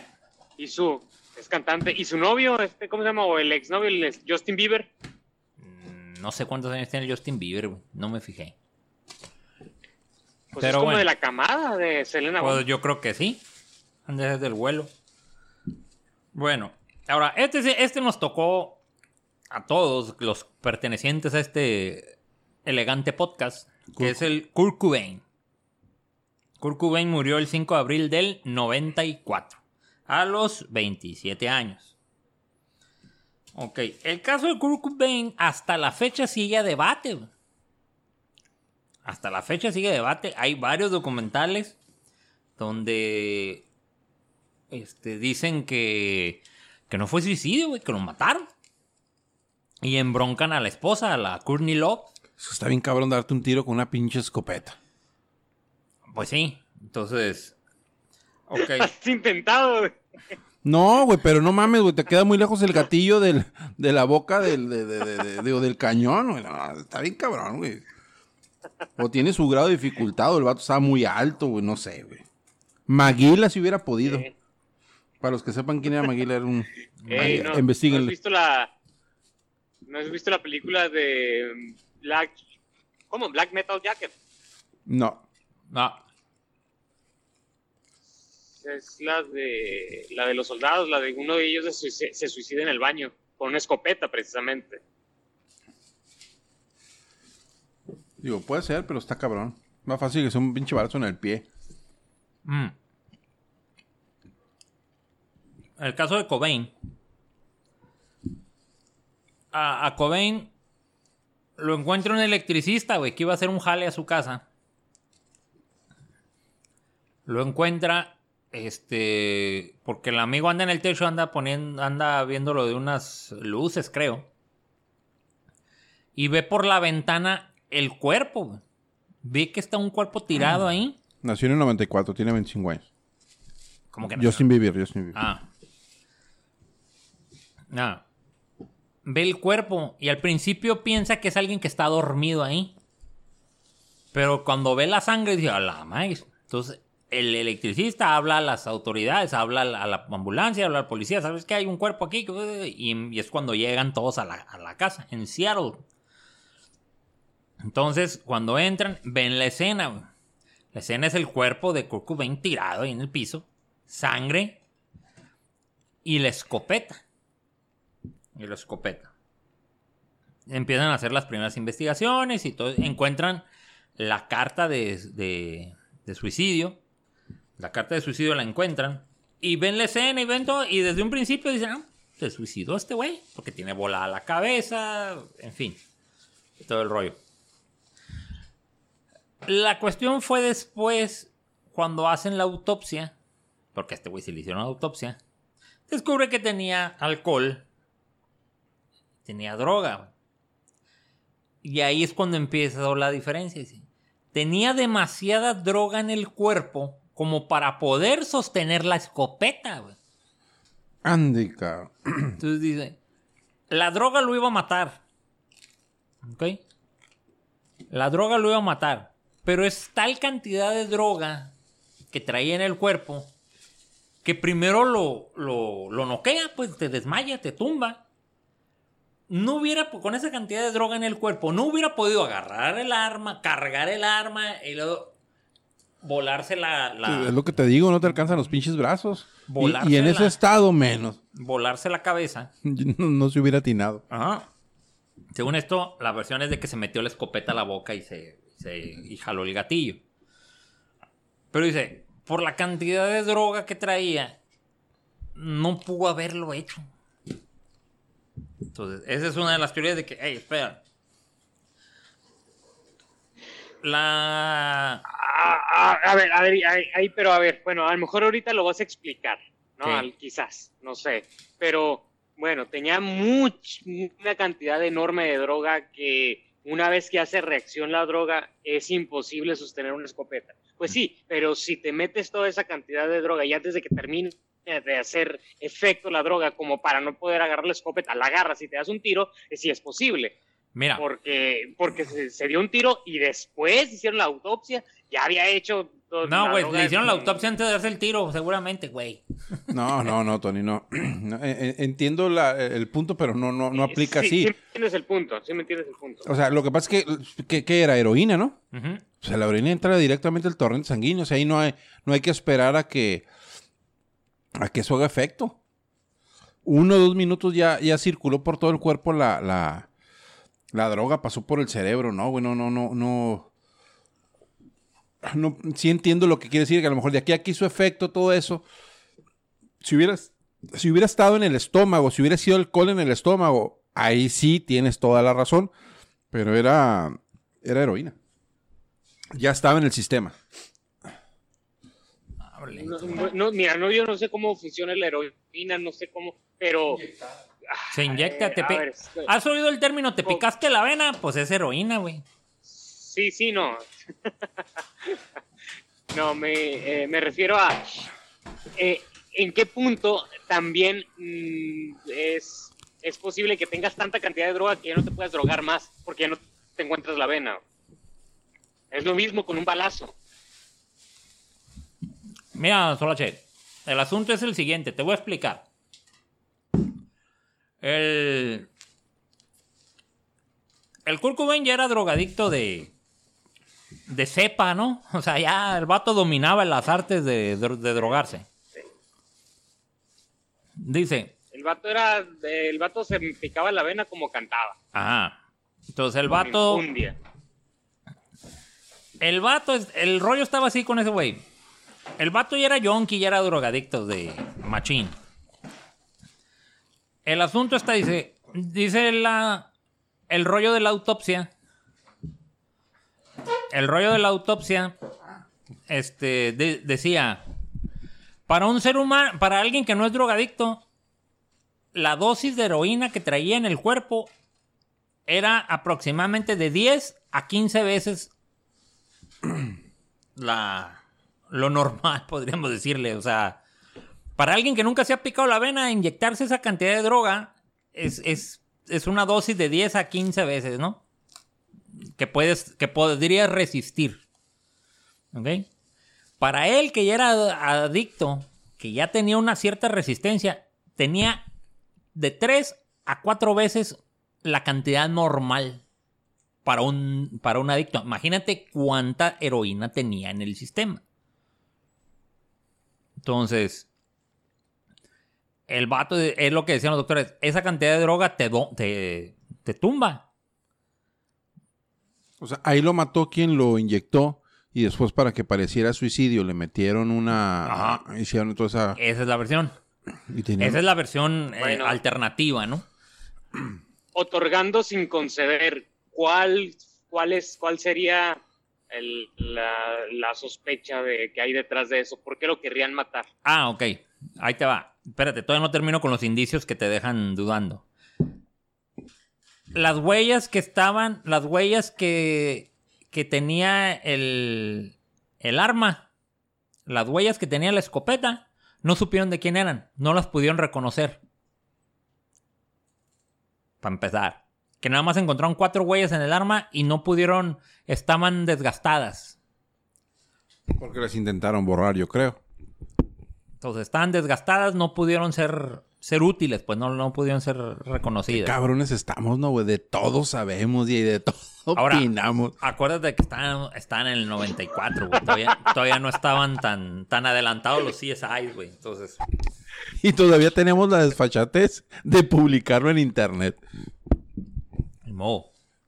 Ahora, Mira, güey, López Obrador es presidente, así que nada te sorprenda ya. ahora, Todo lo que digas es inteligente. ¿Sabes cuándo, ¿sabes cuándo me perdí? Eh, eh, exactamente, cuando dijo eso dije, fuchi guácala. Fuchi, No seas mamón, güey. Ay, güey. En fin, perdón, güey. No lo quiero cortar el rollo aquí mi compa. Toto. Porque luego va llegando el troche y luego se enoja conmigo. ahora. Ese fue, ese fue, eso es, está eso de la droga, está eso del- de las, de las huellas, de que no, las huellas no, no, no fueron útiles. La carta, güey, la carta de suicidio que dejó, la nota de suicidio que dejó. No era su letra. Los últimos cuatro renglones no es su letra, güey. Es la letra de alguien más. No, pues ya no es su letra, güey, la letra de la heroína, güey, esa madre. Esa es la, esa es la justificación. Yo, no, pues es que. Es que estaba Pues tan. sí. Estaba tan drogado que ya no. Ya no podía escribir. Pero es que no escribir. Es que aunque estuviera. Si hubiera estado drogado, güey. No escribir una letra, güey. Son cuatro renglones que escriben. Que sí se va un poquito choco, pero un poquito así. Y la letra es de otro tamaño. Y la forma es otra forma, güey. Es como si hubiera sido otra persona la que escribió los últimos renglones de la, de la carta, güey. Digo, no soy grafólogo, pero quiero pensar que aunque andes pedo, pues el patrón es el mismo. Es como cuando hablas, ¿no? Ajá. Es como cuando hablas. Aunque andes pedo, pues sí, sí eres este güey, pedo, pero, eres- pero eres este güey. Cuando escribes, pues sí, güey, te das la letra. Digo, quién sabe, pero en fin. Ah, bueno. Entonces, ahí está. Ahora, cuando empezaron todas esas. Eh, todo empezó a surgir todo ese rollo. La Courtney Love, ex esposa de este vato, contrató un investigador privado para que averiguara, para que, para que diera cierre al caso, ¿no? O sea, de que mira, es.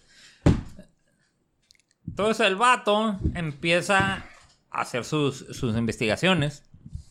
Empieza a hacer sus investigaciones. Y él fue el que se da cuenta de la carta de suicidio. Porque la policía en caliente. Ah, está la escopeta, está este güey tirado. eh, Esta madre fue suicidio. se suicidó. La ma- ahí está la carta, ahí está la nota de suicidio. whatever. Este güey fue el que llevó la carta con grafólogos. Y a ver, güey, analízame esta madre. Y analiza esto. Ándale, esa es la palabra que se me está los grafólogos. Luego hay que hablar de la grafología porque se me hace eso como el tarot, pero bueno. Ah, bueno, pues lo lleva y empieza a hacer todas las investigaciones. Y el vato empieza a ver ciertas reacciones, ciertas cuestiones con la Courtney Love, que el vato mejor va y le renuncia, ¿sabes qué? Pues aquí está lo que encontré. Aquí está, pum, le entrega, pa, y renuncia. Y el vato empieza a llevar una investigación aparte él. ¿Por qué? Porque el vato empieza a sospechar de la Courtney Love. De que ella fue, ella empieza, empieza a sospechar que la- ella fue la que organizó todo el, el borlotillo. Organizar todo el borlotillo en contra del, de este güey, ¿no? Del Kurt. El investigador, el investigador, el, el manager o representante de, de Kurt le entrega unos documentos al investigador. De, ¿sabes qué? Esto, esto era una mochila que estaba olvidada, que esta mochila es de Courtney Love. Dijo, chécala. Mira lo que encontramos en la de... Entonces, aparte de documentos de ella y cosas ahí sin valor, había una, una hoja de papel, como que habían estado practicando la escritura para hacer la letra igual a la de. a la del. ¿Cómo se llama? Kurt Cobain. A la de Kurt Kurt Cobain. Cobain. Entonces encontraron, y hay fotos, güey, de esa hoja. Pues, búscala en el YouTube, hay fotos de la muerte de Kurt Cobain y te empiezan a sacar. Y luego, o pruebas de la muerte y sale la hoja, güey, cuando se ven los garabatillos de que hay, como los morrillos cuando los ponen a hacer planas. así está, está la, la letra, así como que alguien estaba intentando hacer una letra. Como la de Merezco Abundancia. Ándale, haz de cuenta. Entonces, empezaron a rascarle. Y gentes allegada a Kurt Cobain habían dicho que, nos dijeron, que Kurt Cobain estaba pensando ya desafanarse de la, de la Courtney Love, divorciarse. Divorciarse de Courtney Love porque ya tenían muchas broncas. Entonces que ya había hecho el comentario de ya es tiempo de, de separarnos y que el whatever. Y ya lo había comentado con varios gente allegada. Ahí. Luego un drogadicto, un vato, el vocalista de la banda de The Mentors. Es una banda de punk. Dijo el güey que la Courtney Love tiempo atrás le había ofrecido 50 mil dólares por matar a Kurt Cobain. Eso fue lo que dijo el vato en una entrevista. Al vato al poco tiempo lo mataron. Bueno, se murió. El vato no vio un tren y el vato iba en su carro, no vio el tren y el tren le pasó, se llevó el carro con todo y él arriba, adentro. También está muy sospechoso ese tipo de muertes, pero bueno. Y se murió, cabrón. Entonces, este, todo empieza a, generar el, el, asunto de que hay algo raro hay con esta morra. Porque si se divorciaban por el, por el prenupcial que tenían, a la Courtney Love no le tocaba nada. Pero si no se divorciaban, le tocaban... La mitad. ¿no? El dinero y todo el rollo, aparte por lo que se había quedado para la hija, pero a ella le tocaban 100 millones, güey, de dólares. En, de entrada, así, de entrada. Entonces, otra cosa que a mí me llamó la atención, que no entiendo cómo está ese rollo. Dicen que en el funeral la Courtney Love traía ropa. Traía ropa de Kurt Cobain y se las empezó a regalar a los asistentes, a los que se quedaron hasta el final. Les empezó a regalar ropa de Kurt Cobain. No sé por qué. A cuenta de que hacía ese jale. No, se me hizo muy extraño. Pero eh. Lo mencionan en el documental, lo mencionan como que, ah, y también les dio ropa, pero no sé, a mí me llamó la atención eso. Darle ropa de Kurt. A la fecha, el caso de Kurt cada cierto tiempo hay gente que pide que, lo, que a, la, a, la, a la policía de Seattle pide que lo reabran. Este, hay solicitudes para ver las, los, eh, las fotos que no han sacado todas las fotos. Hay un video. Hay un video que también lo tiene la, la, policía. El video que se grabó sobre la escena del crimen y todo el rollo. También lo tiene la, la policía y lo, están lo, lo, están pidiendo y la policía... No, no, tenemos muchas peticiones, cada cierto tiempo aparecen peticiones para reabrir el caso de Kurt y para que se muestre el video y las fotos, las fotos restantes. Ahora, Siempre se ha sospechado de la morra, güey. Siempre se ha sospechado de la Courtney Love. Se ha sospechado de que la morra no lo dejaba. La morra era lo que, la que lo. La que lo hacía que se drogara. Y cosas así. Que él. Que, este, que él había intentado limpiarse varias veces. Y que por culpa de ella el vato recaía, güey, en, la, en las drogas. Entonces siempre se ha sospechado. Sospechado de ella. Gacho. Gacho. Pero pues no han podido hasta el papá de ella sospecha de ella, güey. El papá de Connie Love en una entrevista dijo que él mismo, su mismo papá sospecha de ella, güey. Te quedas, no manches. Está muy gacho. ¿Qué pasó, señor Troches? Yo llegué tarde, pero ¿en qué estamos? ¿Kurt Cobain? Kurt Cobain. Sí, llegamos a Kurt Cobain. Oye, pero, pero todas estas, estas situaciones te quería comentar, quería comentar ya que llegó el troche, saber qué opina también de la circunstancia. Eh, pues suenan, yo creo que suenan muy bien, como diría el Alex, como dijo Alex hace un momento, como para teorías de conspiración, como las que me gustan a mí, ¿no? Pero, pero digamos, yéndonos a los hechos, eh, yo creo que todo lo que se comenta es dentro de ya de las teorías de la conspiración pero quizás si, te vas a los hechos, si te vas a las investigaciones, yo creo que quedaría evidenciado de que, de que pues sucedió como se dijo que sucedió, el vato se suicidó y punto, porque no creo que haya eh, una intención por proteger a la Love y yo siento que es darle demasiada eh, credibilidad o demasiada inteligencia a, a, la Love de cómo organizar un asesinato y la chingada. O sea, yo no, digamos, yo creo que es faltar a la capacidad de las investigaciones que se hicieron en su momento eh, de los investigadores de Estados Unidos para no llegar al caso en concreto, al, a, a, lo que sucedió realmente. O sea, estamos hablando de que los investigadores llegaron a, hasta a hacer que un presidente como Nixon tuviera que renunciar, ¿no? Por las mismas investigaciones. Y vamos a pensar de que, ah, no alcanzaron a atrapar a Kornilov, que es la que mató a Kurt Cobain. Pues no, yo creo que al final es porque no, el güey se suicidó ya por drogadicto. Pero con un escopeta. Es muy fácil, es muy fácil pensar eso, Tony. Y tienes tú el derecho a pensarlo.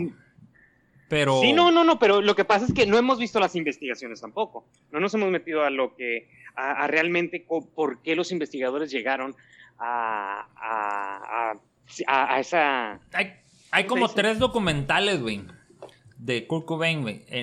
Hay, el documental que es con el investigador privado este que le renunció a la Courtney para él llevar su investigación aparte, con todas las pruebas. Hay uno que hizo un vato, un amateur inglés, que es donde entrevistó al Papa la Courtney Love, donde el vato dice que él sospecha de su hija, güey, de que la morra sí pudo haber este, tenido que ver no precisamente a lo mejor que ella lo mató, pero a lo mejor ella fue la intelectual la que dio la orden de que lo, de que lo fregaran. Este. Eh, no, hay uno en Netflix, no sé si se me que es el, el, el, el, del vato este del amateur que lo hizo. Este. Al rato no han de tardar en subir el otro, pero bueno. Eh, y hay algo que los mafiosos llaman un fixer. ¿Sabes lo que es un fixer?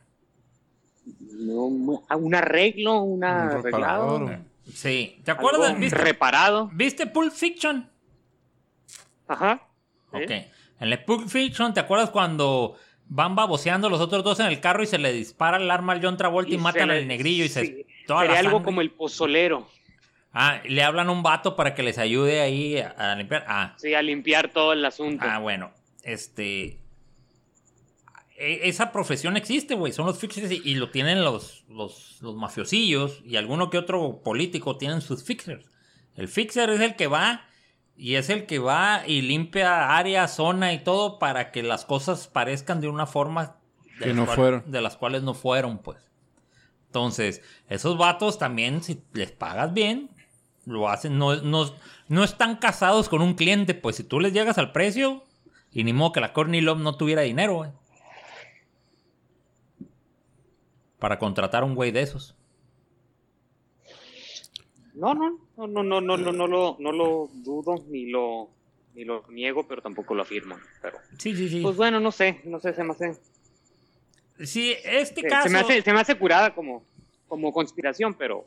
Este caso de Kurt Cobain, igual que el de Jim Morrison, o sea, son de los que más este, generan ruido generan ruido y hay este, información y libros y gente que ha hablado. Puedes buscar el, las memorias. Hay un libro de memorias del tecladista de los Doors donde habla todo este rollo también él, o sea, de, de él, cómo lo vieron y cómo las últimas pláticas que él tuvo con, con, con Jim Morrison. Y yo no lo veía mal. Es más, hasta insinúan de que el vato ya se estaba limpiando, pues de que que después de la muerte de, de Janis Joplin y de Jimi Hendrix, el vato se escamó, pues se asustó así como que, güey. Y sí puede ser posible porque se conocían, güey. O sea, andan en la misma bola y no. ¿Quién? Jim Morrison y Janis Joplin y Jimi Hendrix se conocían. Ah, perdón, ok. okay. Entonces. Como estamos hablando de Kurt Cobain, dije, no, no, no, no. Hablaba, de, hablaba del, del, no, de los misterios, ¿no? De, de, la muerte. El de Kurt Cobain. Pero, pero por ejemplo, en el, en el caso de Kurt Cobain eh, incluso se dice que el Kurt Cobain, de, entre sus pláticas, decía que él quería pertenecer al club de los 27. Ahí, a, lo que últimamente han sacado es de que dos tíos de él, dos tíos del Kurt se habían suicidado. Y que por eso la, la, tía o la mamá, no sé quién decía, de que no se uniera a ese club del suicidio, que era lo que le decía. Pero no el club de los 27, sino el club de la familia que se mataban. Ahora, entrevistaron a la Kim Gordon.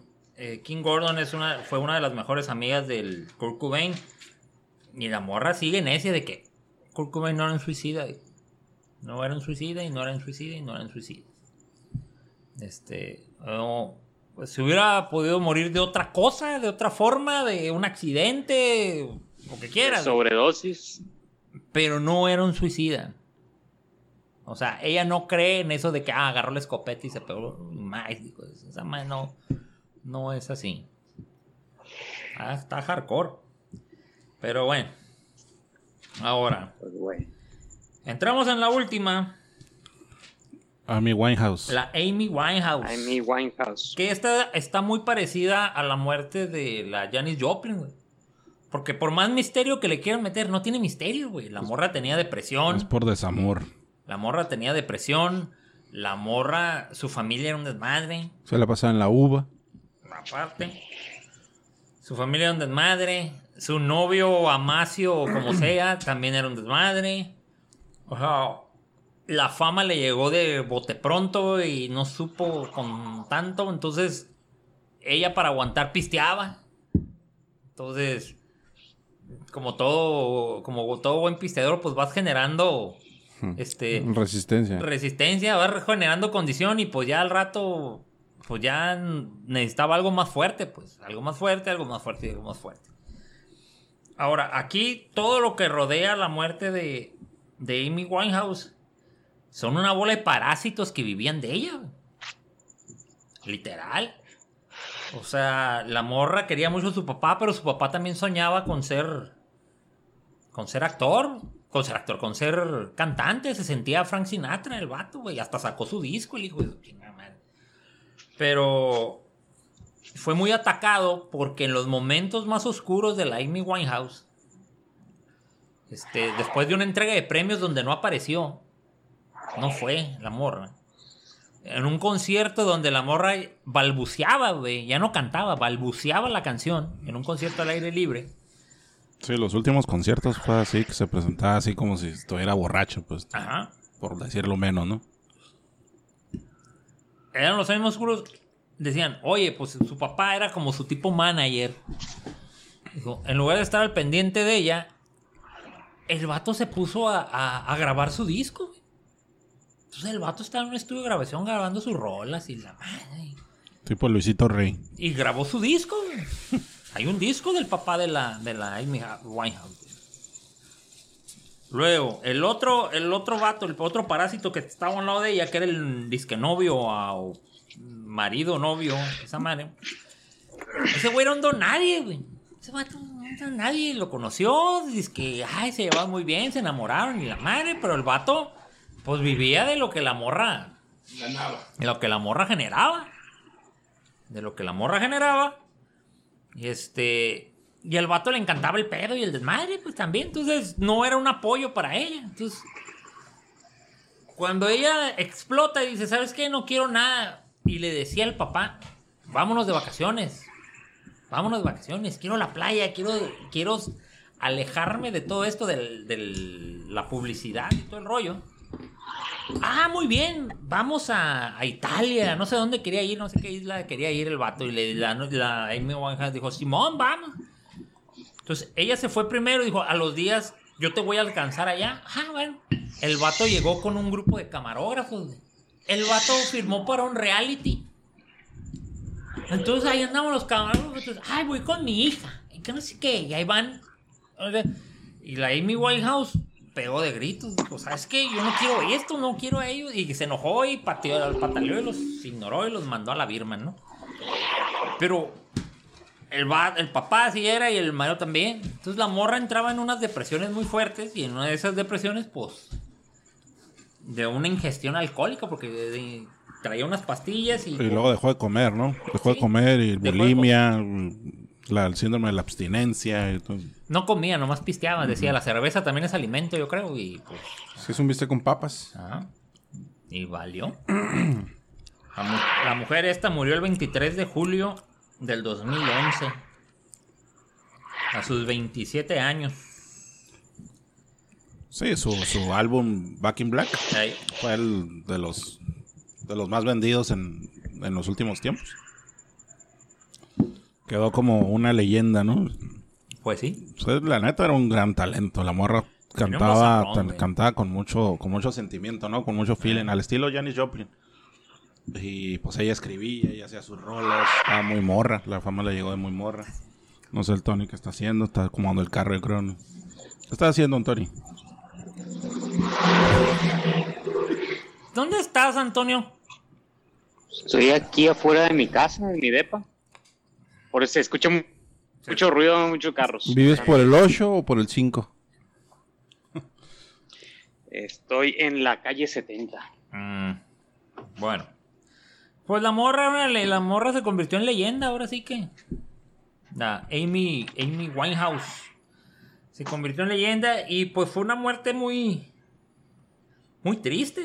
Muy triste. De hecho, hace, un, hace unos meses, el vato, güey, el ex marido, o el, el viudo, Propiamente dicho. el viudo al periódico The Sun, que es como el TV Notas de allá de Londres, les estaba vendiendo fotos íntimas, güey, de, de la Amy Winehouse, güey, Pues para agarrar feria. pues. para agarrar feria. Porque el vato pues, no tiene ninguna gracia ni nada.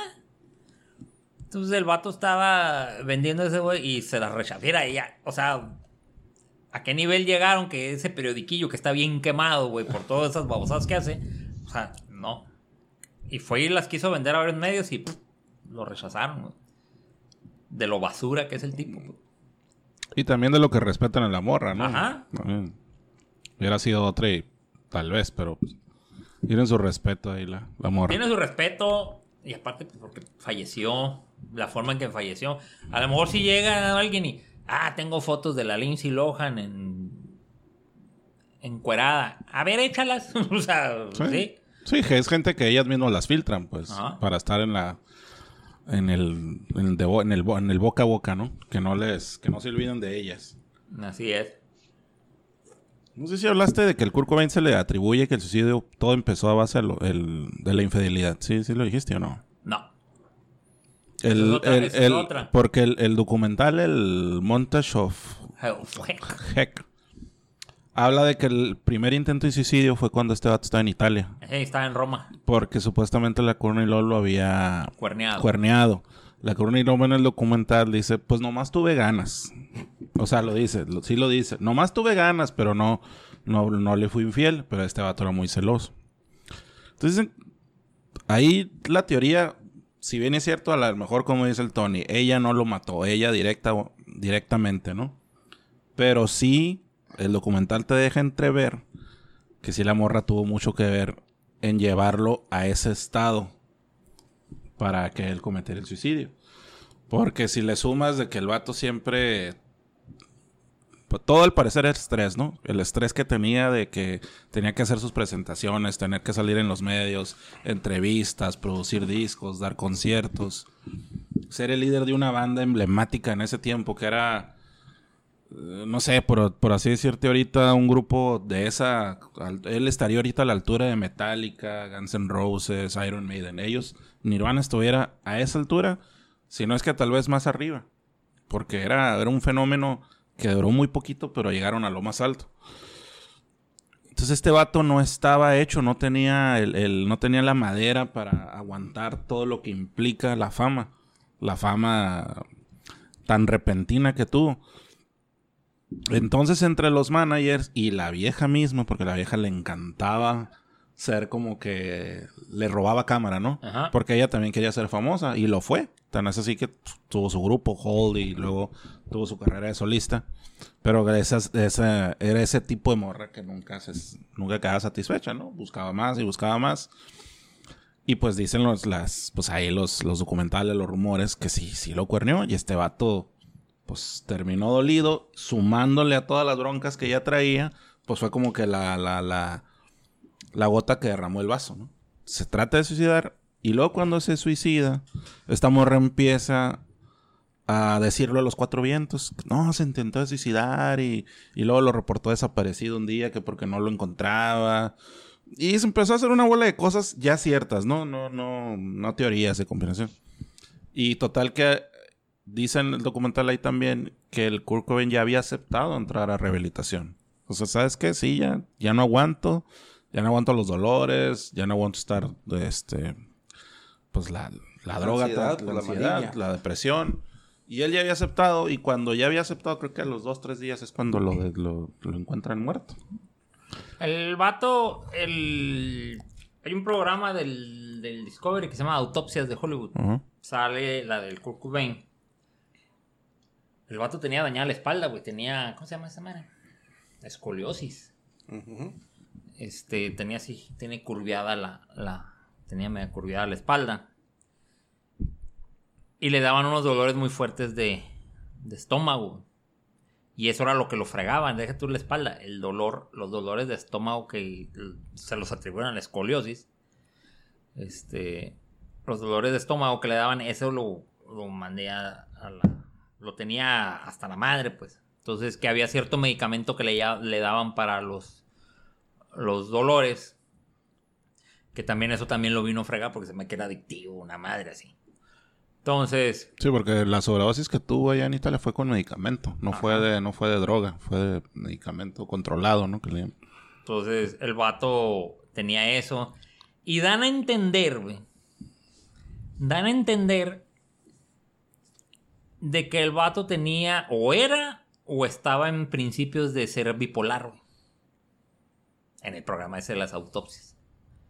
Este, por los, todo el rollo de los cambios repentinos de humor. Porque de las múltiples veces que estuvo en rehabilitación, la última vez que estuvo en rehabilitación, entrevistaron a raza que estuvo con él y dicen, nosotros lo veíamos bien, el vato platicaba, muy sencillo para hablar con la gente. Y dice, nos salíamos a fumar, porque en la rehabilitación antes te dejan fumar, nos salíamos a fumar y el vato platicaba de la niña, que acaba de tener una niña y que no sé qué, que whatever, y que se sentía muy contento. ¿no? Y hay una entrevista que le hicieron unos días antes donde el vato habla así normal, así como cualquier papá primerizo. Ah, pues tengo mi niña y no sé qué, muy, es una muy hermosa. Y Sí, todo. de hecho en la última entrevista que dio es cuando más cuerdo se ve. Ajá. Es cuando más hilado se ve, ¿no? No tan cortante como No, antes. porque también acaba de salir del, del- Ujú. de la rehabilitación. O sea, de que salió rehabilitación, dio la entrevista de que el vato se veía bien a que se muere, son días. Aunque también una cosa, por ejemplo, ya ahorita haciendo remembranza, eh, los últimos rockstars que han fallecido por suicidio, Chris Cornell y Chester Bennington de Ajá. Chris de Soundgarden, Chester de Linkin Park y luego también pues, cantante de Stone Temple Pilots al final. Eh, los vatos mueren de suicidio por depresión. O sea, igual que Kurt Cobain, nomás que ellos dos ahorcados, ¿no? Ellos se, se- se colgaron. Pero tú ves eh, los últimos conciertos de Chris Cornell y de Chester Bennington. Y los vatos no dan una apariencia de depresión, ¿no? Claro que dicen que la depresión te llega cuando, en tu soledad, en tus tiempos solos y todo eso. Pero ellos no, eh, visiblemente tú no los ves. Pero tú pones el Unplugged de Nirvana. Y tú ves claramente que el vato se la está llegando la chingada. O sea, el Ah, vato, sí. el vato está cantando como con dolor y, y, y tiene una... De volada te das cuenta, pues que ese vato tenía algo, ¿no? O sea, el vato al parecer ahí es cuando ya estaba limpio, ¿no? Que se estaba limpiando, que estaba en rehabilitación. Y canta con, como con mucho dolor. De, Eso- hecho, de hecho, el disco salió después de la muerte de donde salió después de la muerte. Sí, ahorita voy a fijar cuándo se grabó, pero creo que se grabó en diciembre. Por ahí y te mueren. en Sí, abril. el vato, el, el, el- por, e, de hecho decían que la última canción de ese, de ese Unplugged, dice, la canta con tanto sentimiento que sientes que se está desbaratando el, el- el vato, pues. Sí. De hecho, eso ya fue después, hace unos años, que el año pasado salió a relucir. La Frances Cobain, la hija de él, Sí, se grabó en noviembre del 93. Cuatro o cinco meses antes. La Frances Cobain, hija de ese güey, del Kurt Cobain, pues se casó y todo el rollo. Pasa el tiempo y se divorcia, güey. Pero la morra está tan enamorada de su maridito y todo el rollo que le hizo un regalo muy especial. Y le regaló la guitarra de Kurt Cobain, güey, que tocó en el Unplugged. Eso es la el vato la vende, ¿no? No, se divorció, entonces la morra peleó la guitarra y güey, viene para atrás. No, fue un regalo que me hiciste y el vato no le dio, no le regresó la guitarra. El vato tiene la guitarra. Entonces, si el vato la vende o algo, pues va a sacar un billetón. Ahora, una parte 2 de este tema pudiera ser todos los. O sea, con esta misma camada de Nirvana, pues salió Stone Temple Pilots, que es Scott Wayland, sobredosis, ¿no? Salió Soundgarden, Chris Cornell, suicidio. Este, Lane Staley, Lane. Staley de Alice in Chains, sobredosis. También. Ese caso, el de él, el de él en lo particular, está, está bien hardcore. Está muy parecido al de Kurt Cobain. Y ese vato en mi particular, o sea, en mi opinión, el vato era una... Era una chingonada para cantar el vato. Y ese vato igual, tú ves el Unplugged que hizo Alice in Chains, que fue de las últimas presentaciones que él hizo. Y también lo ves que se lo está llevando la fregada. Pues muy bien el vato, o sea, tú lo pones el Unplugged, está fregoncísimo. Pero sí te das cuenta que el vato estaba pasando, que lo estaba pasando mal, pues. Pues. Ese sería ya la, la segunda camada de suicidios, ¿no? De suicidios. Más los que, digo, más el Chester, ¿no? Del Linkin Park, él Ajá. viene una generación Un poquito, poquito más adelante, ¿no? Pero, Más adelante. Y no sé qué otro por ahí se me escapa, que han sido, no, no, no son los únicos. ¿no? No, el de Sublime también se murió de sobredosis. Sublime, de sobredosis. De sobredosis. Bueno, y hay otros, pero que como no son los cantantes, la gente no está tan enterada, pues. Como. Este. Pues uno de, de Pink Floyd, Ajá. uno de Beatles. Está un vato. Hay una bien hardcore, nomás que necesito investigarla bien. Hay una banda de los 70s que es eh, Iron Butterfly, que cantaban el de Innegada la Vida. Este. Ese vato después de la banda se volvió físico, una cosa así. Y tenía unas teorías sobre el espacio-tiempo y todo el rollo. Y un día habló y dijo: ¿Sabes qué? Me andan persiguiendo. Descubrí unas cosas. Fue la última llamada que hicieron, güey.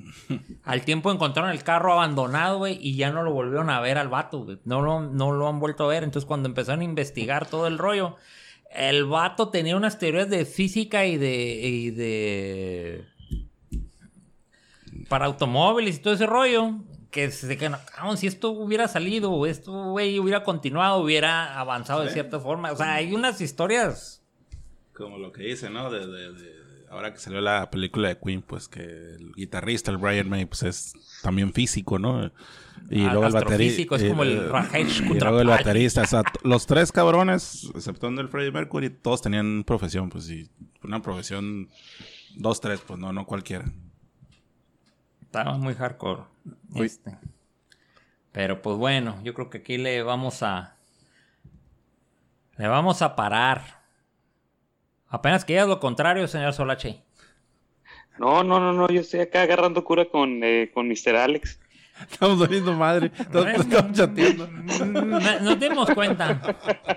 Nos dimos cuenta. Este. Que nos, nos quedamos callados pues enfrente de tanta sabiduría. Sí, sí, sí, no, no los merecemos, muchachos. Este. Sí, güey, no. no, Como no. comentario al margen, la temporada 12 y última de Big Bang Theory ya está en Prime. Entonces, ¿A poco? Ya, ya la pueden ver ahí. Este. Pero pues bueno, pues así está el Club de los 27. Tocamos un poquito la teoría del caos, que esa también está bien hardcore, pero esa necesita más, más tiempo. Este, de los libros, Cadáveres bien vestidos, la crónica negra del rock de Jordi Sierra. Está también las 20 conspiraciones más grandes del mundo de Santiago Camacho.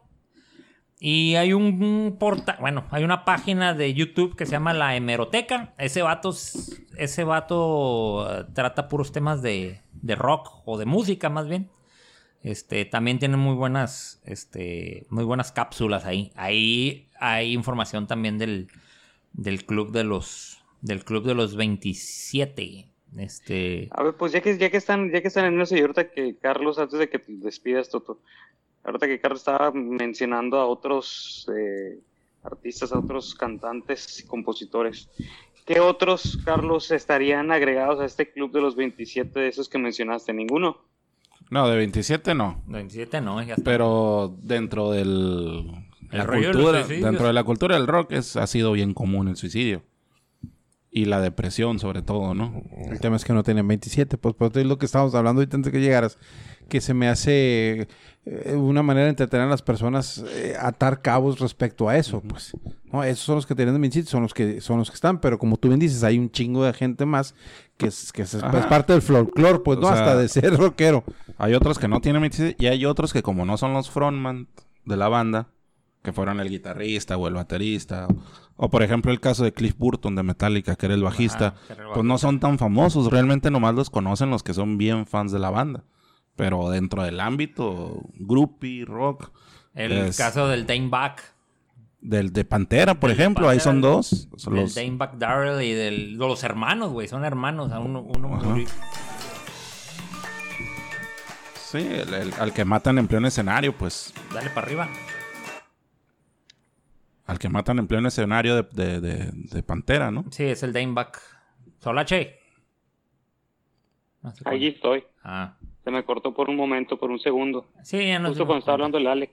Oye, saludos a Day. Ahorita preguntó en Twitter que si todavía estábamos grabando, que si ya había quedado listo. Pues, pues te vas a enterar hasta pasado mañana. Sí, sí, sí, ya vi. No, sí, muy fiera. Vi el comentario del Tony de que, ah, mañana sale. Cálmate, güey, porque tengo otra cosa que hacer o qué. Tú, tú- tú eres el editor o qué? Sí, pues, te lo voy a mandar a que tú lo hagas, güey. Este.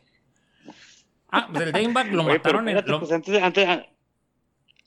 Sí, sí, vi, vi, vi. lo mataron en pleno escenario, güey. En pleno escenario, estaba en pleno concierto. se Un fan enojado un porque- Fan, fan molesto se levanta y saca una escopeta y les pega de. No, una pistola. Y los empieza, y les empieza a disparar y mata al vato. El hermano murió, hace, murió el año pasado. Sí. Nomás no despertó, el güey. No despertó. Son de esas historias. Sí, este, que, nu- que nunca entenderemos, ¿no? También la... la- El Randy Rhodes del, del este güey del Ozzy, el que se mató en el avión. John Lennon de Beatles. La de John Lennon, güey, ese es caso aparte, güey. Hay un. Hay bastante. Bueno, para empezar con el doble Paul, ¿no? El doble Paul Ah, McCartney. sí, el. el- Ah. ya. O sea, el doble Paul, de, de la teoría esa de que Sí, sí, no, el no, Paul- no es el verdadero, el, El, que está verda- ahorita. el Fold, verdadero Paul Sí, McCartney. Este. Está ese. dicen eh, PID, ¿no? PID. Paul is dead. También Ah. lo apodan así. Sí, sí. No, las teorías de conspiración de esas están buenísimas. Lee el primer... eh, Escucha el primer capítulo del podcast. Eh, Ya hablamos de eso. Hablamos. Este, resulta que de John Lennon hay un, hay un borlotón, hay un chorro de, de, de info. Este, Ahí estoy, ahí estoy. un chorro de info porque el John Lennon estaba vigilado por el gobierno. Entra también lo del MK Ultra ahí con ese güey. Porque No, el- pero es que, es que con Beatles puedes hacer varios programas. O sea, para No, empezar, ahora que salió la película, ¿no? De Once Upon a Time in Hollywood. De que retoman el caso ahí por encimita, ¿no? Del Charles Manson. Pues, Ah, sí. de, pues, mucha gente de- de- en esta época, pues ni sabía quién, ni sabe quién es Charles Manson. Y a raíz de la película, como que mucha gente está preguntando, oye, ese vato quién es y todo. Y ahora también en, la, Pues en, en la serie de... En esta serie de Netflix, La en Mindhunter. de Mindhunter, que le dedican un, un, pues, un capítulo, un, un episodio, se lo dedican a él, ¿no? Pero pues toda su, su, su cultura, su, su congregación era en base a una canción de Beatles. Ajá, de del Helter, Helter Helter Skelter. Skelter, que es Que es- escrita por Paul McCartney. El verdadero, yo creo, porque Ah. el...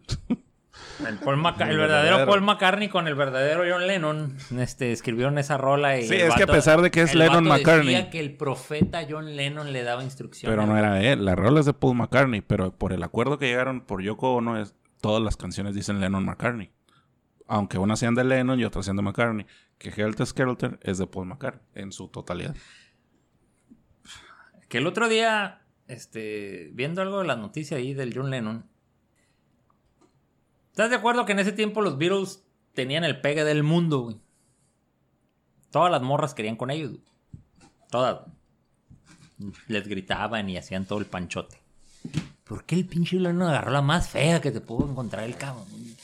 Feo. O sea, tú ves a la Yoko Ono ahora y dices, wow, órale, pues, pex. Y la sacan fotos de ella de joven y videos y todo ese rollo. Y te quedas. No te pasa, John Lennon. O sea, güey, teniendo 500, no sé, güey. Pues a lo mejor por lo mismo se enfadó de coger rico, bonito y pues agarró lo no, más. no te quieras justificar, Solache. Este. Ya deja- eh, no estés jugando con el teléfono. Este. pero así. No, y lo tenía endiosado. Sí, pues lo sacó de Beatles y lo lo, tenía bien endiosado. Hay una, hay una. y luego lo forzaba a que ella también cantara, pues cuando no cantaba nada, pues, pero Salía ahí en sus discos. Hay una entrevista de, de, de John Lennon donde se pone a hacer, a, pone a hacer, a hacer mierda al Paul McCartney.